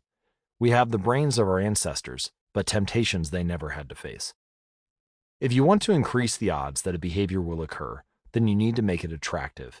Throughout our discussion of the second law, our goal is to learn how to make our habits irresistible. And while it is not possible to transform every habit into a supernormal stimulus, we can make any habit more enticing. To do this, we must start by understanding what a craving is and how it works. We begin by examining the biological signature that all habits share the dopamine spike. The dopamine driven feedback loop. Scientists can track the precise moment a craving occurs by measuring a neurotransmitter called dopamine. Now, dopamine is not the only chemical that influences your habits. Every behavior involves multiple brain regions and neurochemicals, and anyone who claims that habits are all about dopamine is skipping over major portions of the process. It's just one of the important role players in habit formation. However, I will single out dopamine in this chapter because it provides a window into the biological underpinnings of desire, craving, and motivation that are behind every habit. The importance of dopamine became apparent in 1954 when the neuroscientists James Olds and Peter Milner ran an experiment that revealed the neurological processes behind craving and desire. By implanting electrodes in the brains of rats, the researchers blocked the release of dopamine. To the surprise of the scientists, the rats lost all will to live. They wouldn't eat, they wouldn't have sex, they didn't crave anything. Within a few days, the animals died of thirst. In follow up studies, other scientists also inhibited the dopamine releasing parts of the brain, but this time, they squirted little droplets of sugar into the mouths of the dopamine depleted rats. Their little rat faces lit up with pleasurable grins from the tasty substance. Even though dopamine was blocked, the rats still liked sugar just as much as before. They just didn't want it anymore. The ability to experience pleasure remained, but without dopamine, desire died, and without desire, action stopped. When other researchers reversed this process and flooded the reward system of the brain with dopamine, animals performed habits at breakneck speed. In one study, mice received a powerful hit of dopamine each time they poked their nose inside a box. Within minutes, the mice developed a craving so strong they began poking their nose into the box 800 times per hour. Humans are not so different. The average slot machine player will spin the wheel 600 times per hour. Habits are a dopamine driven feedback loop. Every behavior that is highly habit forming, taking drugs, eating junk food, playing video games, browsing social media, is associated with higher levels of dopamine. The same can be said for our most basic habitual behaviors, like eating food, drinking water, having sex, and interacting socially. For years, scientists assumed dopamine was all about pleasure, but now we know it plays a central role in many neurological processes, including motivation, learning and memory, punishment and aversion, and voluntary movement. When it comes to habits, the key takeaway is this dopamine is released not only when you experience pleasure, but also when you anticipate it. Gambling addicts have a dopamine spike right before they place a bet, not after they win. Cocaine addicts get a surge of dopamine when they see the powder, not after they take it. Whenever you predict that an opportunity will be rewarding, your levels of dopamine spike in anticipation. And whenever dopamine rises, so does your motivation to act. It is the anticipation of a reward, not the fulfillment of it, that gets us to take action. Interestingly, the reward system that is activated in the brain when you receive a reward is the same system that is activated when you anticipate a reward. This is one reason the anticipation of an experience can often feel better than the attainment of it. As a child, thinking about Christmas morning can be better than actually opening the gifts. As an adult, daydreaming about an upcoming vacation can be more enjoyable than actually being on vacation. Scientists refer to this as the difference between wanting and liking. Your brain has far more neural circuitry allocated for wanting rewards than for liking them. The wanting centers in the brain are large the brain stem, the nucleus accumbens, the ventral tegmental area, the dorsal striatum, the amygdala, and portions of the prefrontal cortex. By comparison, the liking centers of the brain are much smaller. They are often referred to as hedonic hotspots and are distributed like tiny islands throughout the brain. For instance, researchers have found that 100% of the nucleus accumbens is activated during wanting, but only 10% of the structure is activated during liking. The fact that the brain allocates so much precious space to regions responsible for craving and desire provides further evidence of the crucial role these processes play. Desire is the engine that drives behavior. Every action is taken because of the anticipation that precedes it. It is the craving that leads to the response. These insights reveal the importance of the second law of behavior change. We need to make our habits attractive because it is the expectation of a rewarding experience that motivates us to act in the first place. This is where a strategy, known as temptation bundling, comes into play. How to use temptation bundling to make your habits more attractive. Ronan Byrne, an electrical engineering student in Dublin, Ireland, enjoyed watching Netflix, but he also knew he should exercise more often than he did. Putting his engineering skills to use, Byrne hacked his stationary bike and connected it to his laptop and television. Then he wrote a computer program that would allow Netflix to run only if he was cycling at a certain speed. If he slowed down for too long, whatever show he was watching would pause until he started pedaling again. He was, in the words of one fan, eliminating obesity one Netflix binge at a time. He was also employing temptation bundling to make his exercise habit more attractive. Temptation bundling works by linking an action you want to do with an action you need to do. In Byrne's case, he bundled watching Netflix, the thing he wanted to do, with riding a stationary bike, the thing he needed to do. Businesses are masters at temptation bundling. For instance, when the American Broadcasting Company, more commonly known as ABC, launched its Thursday night television lineup for the 2014 2015 season, they promoted temptation bundling on a massive scale, even though they wouldn't have used that term to describe it. Every Thursday, the company would air three shows created by screenwriter Shonda Rhimes Grey's Anatomy, Scandal, and How to Get Away with Murder. They branded it as TGIT on ABC, which stands for Thank God It's Thursday. In addition to promoting the shows, ABC encouraged viewers to make popcorn, drink red wine, and enjoy the evening. Andrew Kubitz, head of scheduling for ABC, described the idea behind the campaign. We see Thursday night as a viewership opportunity with either couples or women by themselves who want to sit down and escape and have fun and drink their red wine and have some popcorn. The brilliance of this strategy is that ABC was associating the thing they needed viewers to do, watch their shows, with activities their viewers already wanted to do, relax, drink wine, and eat popcorn. Over time, people began to connect watching ABC with feeling relaxed and entertained. If you drink red wine and eat popcorn at 8 p.m. every Thursday, then eventually, 8 p.m. on Thursday means relaxation and entertainment. The reward gets associated with the cue, and the habit of turning on the television becomes more attractive.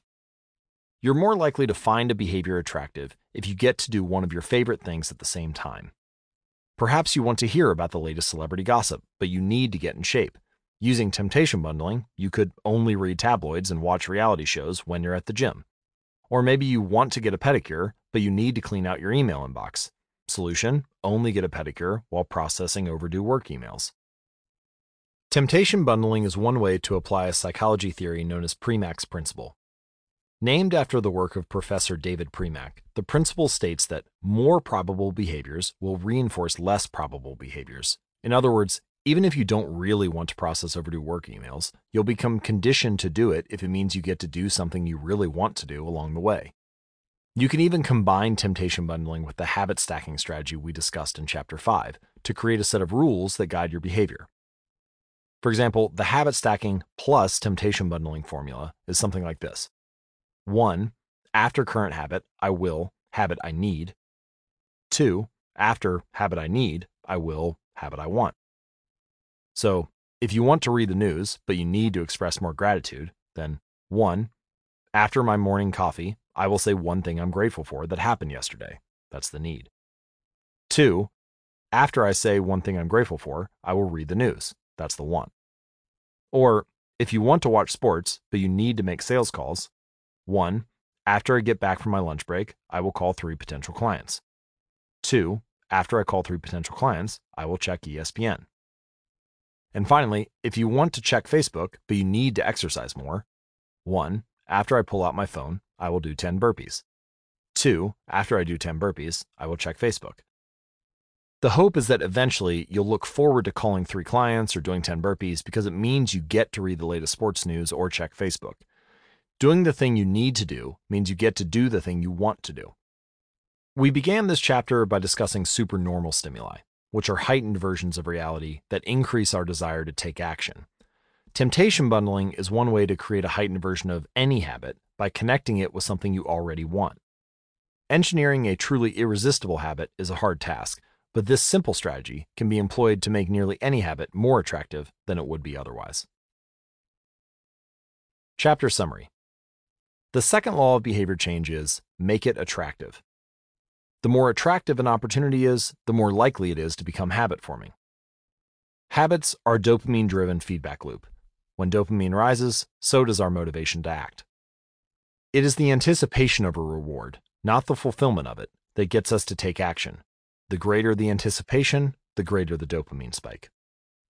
Temptation bundling is one way to make your habits more attractive. The strategy is to pair an action you want to do with an action you need to do.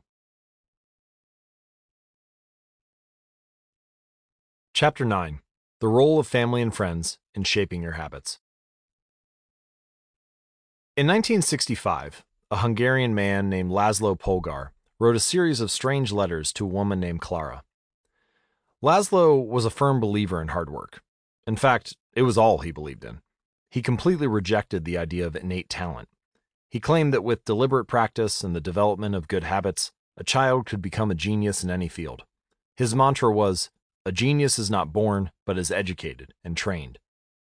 Laszlo believed in this idea so strongly that he wanted to test it out with his own children, and he was writing to Clara because he needed a wife willing to jump on board. Clara was a teacher, and although she may not have been as adamant as Laszlo, she also believed that with proper instruction, anyone could advance their skills. Laszlo decided chess would be a suitable field for the experiment, and he laid out a plan to raise his children to become chess prodigies. The kids would be homeschooled, a rarity in Hungary at the time. The house would be filled with chess books and pictures of famous chess players. The children would play against each other constantly and compete in the best tournaments they could find. The family would keep a meticulous file system of the tournament history of every competitor the children faced. Their lives would be dedicated to chess. Laszlo successfully courted Clara, and within a few years, the Polgars were parents to three young girls Susan, Sofia, and Judith. Susan, the oldest, began playing chess when she was four years old. Within six months, she was defeating adults. Sofia, the middle child, did even better. By 14, she was a world champion, and a few years later, she became a grandmaster. Judith, the youngest, was the best of all. By age five, she could beat her father. At 12, she was the youngest player ever listed among the top 100 chess players in the world. At 15 years and four months old, she became the youngest grandmaster of all time younger even than Bobby Fischer, the previous record holder. For 27 years, she was the number one ranked female chess player in the world. The childhood of the Polgar sisters was atypical, to say the least.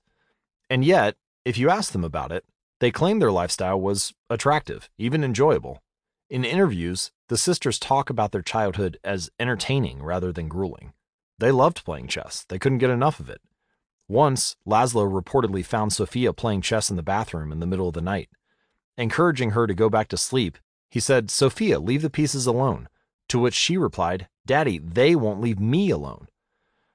The Polgar sisters grew up in a culture that prioritized chess above all else, praised them for it, rewarded them for it. In their world, an obsession with chess was normal.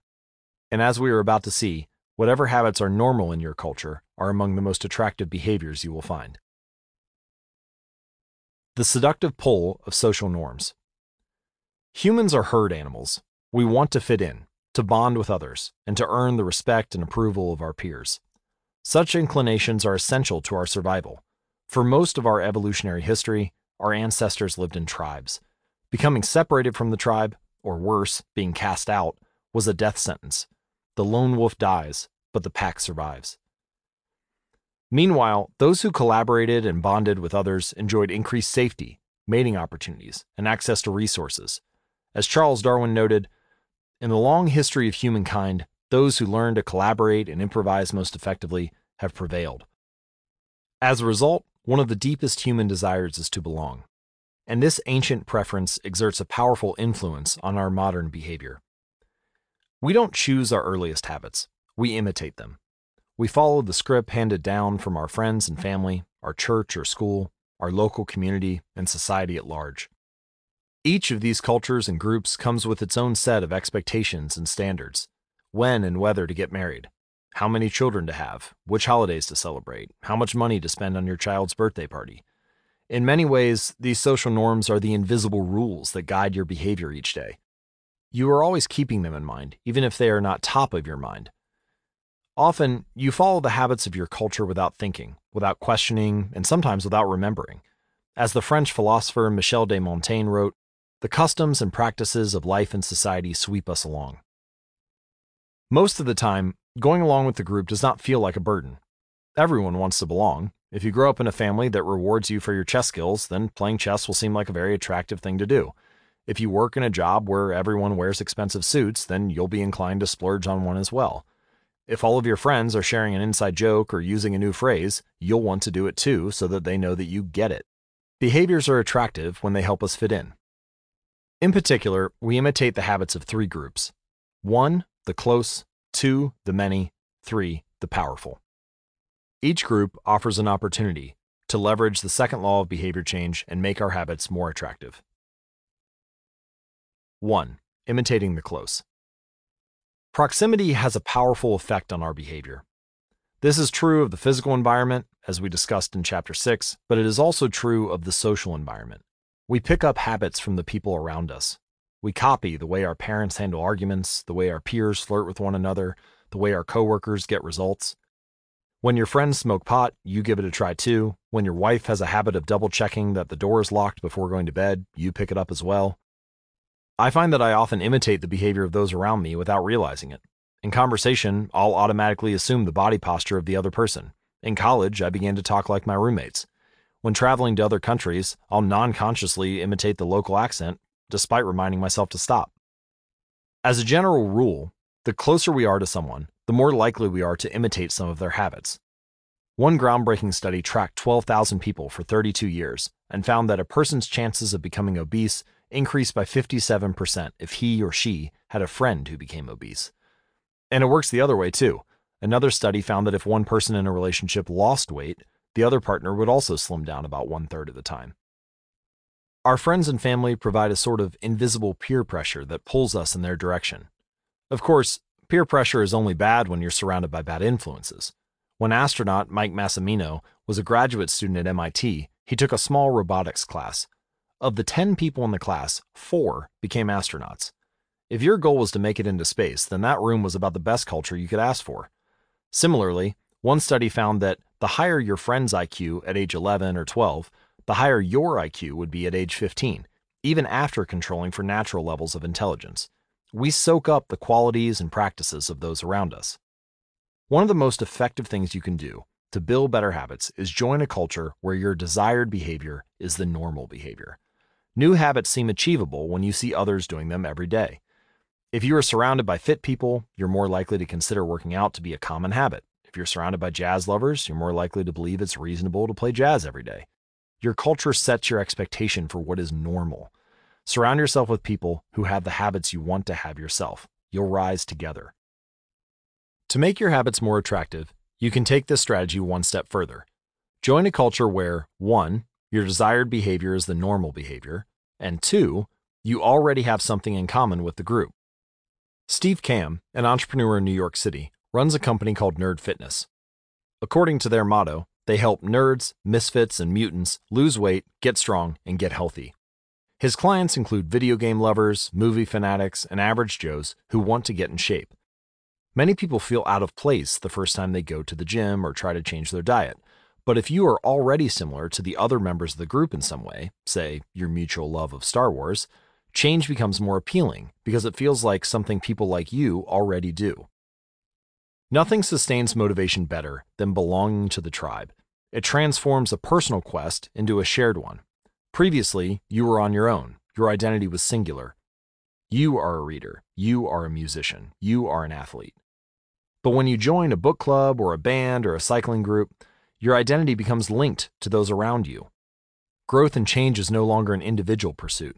We are readers, we are musicians, we are cyclists. The shared identity begins to reinforce your personal identity. This is why remaining part of a group after achieving a goal is crucial for maintaining your habits. It's friendship and community that embed a new identity and help behaviors last over the long run. 2. Imitating the many. In the 1950s, the psychologist Solomon Asch conducted a series of experiments that are now taught to legions of undergrads each year. To begin each experiment, the subject entered the room with a group of strangers.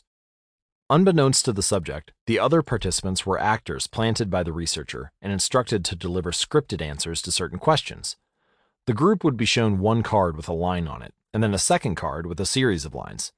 Each person was asked to select the line on the second card that was similar in length to the line on the first card.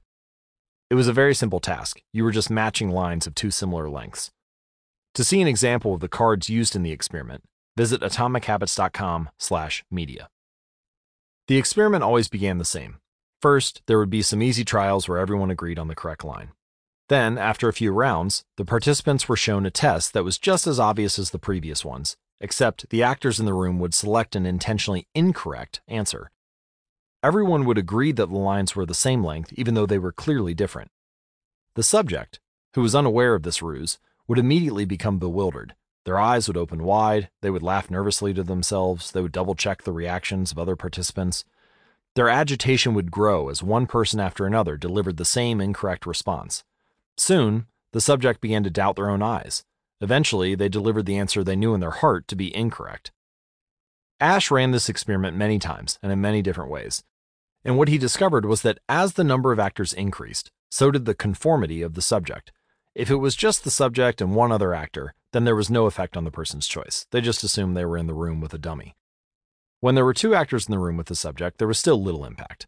But as the number of people increased to three, four, and all the way to eight people, the subject became more likely to second guess themselves. By the end of the experiment, nearly 75% of the subjects had agreed with the group answer, even though it was obviously incorrect. Whenever we are unsure how to act, we look to the group to guide our behavior. We are constantly scanning our environment and wondering, what is everyone else doing? We check reviews on Amazon or Yelp or TripAdvisor because we want to imitate the best buying habits or eating habits or travel habits. And it's usually a smart strategy. There's evidence in numbers. But there can be a downside. The normal behavior of the tribe often overpowers the desired behavior of the individual. For example, one study found that when a chimpanzee learns an effective way to crack nuts open as the member of one group, and then switches to a new group that uses a less effective strategy, it will avoid using the superior nut cracking method just to blend in with the rest of the chimps. Humans are similar. There's a tremendous internal pressure to comply with the norms of the group, the reward of being accepted is often greater than the reward of winning an argument or looking smart or finding truth. Most days, we'd rather be wrong with the crowd than be right by ourselves. The human mind knows how to get along with others. It wants to get along with others. This is our natural mode. You can override it, you can choose to ignore the group or stop caring what other people think, but it takes work, and running against the grain of your culture requires extra effort. When changing your habits means challenging the tribe, change is unattractive. When changing your habits means fitting in with the tribe, change is very attractive. 3. Imitating the powerful. Humans everywhere pursue power, prestige, and status. We want pins and medallions on our jackets. We want president or partner in our titles. We want to be acknowledged, recognized, and praised. This tendency can seem vain, but overall it's a smart move. Historically, a person with greater power and status has access to more resources, worries less about survival, and proves to be a more attractive mate. We are drawn to behaviors that earn us respect, approval, admiration, and status. We want to be the one in the gym who can do muscle ups, or the musician who can play the hardest chord progressions, or the parent with the most accomplished children, because these things separate us from the crowd. Once we fit in, we start looking for ways to stand out. This is one reason we care so much about the habits of highly effective people. We try to copy the behavior of successful people because we desire success ourselves. Many of our daily habits are imitations of the people we admire. You replicate the marketing strategies of the most successful firms in your industry. You make a recipe from your favorite baker. You borrow the storytelling strategies of your favorite writer. You mimic the communication style of your boss. We imitate the people we envy. High status people enjoy the approval, respect, and praise of others. And that means if a behavior can get us approval, respect, and praise, we find it attractive. We are also motivated to avoid behaviors that would lower our status. We trim our hedges and mow our lawn because we don't want to be the slob in the neighborhood. When our mother comes to visit, we clean up the house because we don't want to be judged. We are continually wondering, what will others think of me, and altering our behavior based on the answer. The Polgar sisters, the chess prodigies mentioned at the beginning of this chapter are evidence of the powerful and lasting impact social influences can have on our behavior. The sisters practiced chess for many hours each day and continued this remarkable effort for decades. But these habits and behaviors maintained their attractiveness in part because they were valued by their culture. From the praise of their parents to the achievement of different status markers like becoming a grandmaster, they had many reasons to continue their effort. Chapter Summary the culture we live in determines which behaviors are attractive to us. We tend to adopt habits that are praised and approved of by our culture because we have a strong desire to fit in and belong to the tribe. We tend to imitate the habits of three social groups the close, family and friends, the many, the tribe, and the powerful, those with status and prestige. One of the most effective things you can do to build better habits is to join a culture where 1. Your desired behavior is the normal behavior, and two, you already have something in common with the group. The normal behavior of the tribe often overpowers the desired behavior of the individual. Most days, we'd rather be wrong with the crowd than be right by ourselves. If a behavior can get us approval, respect, and praise, we will find it attractive.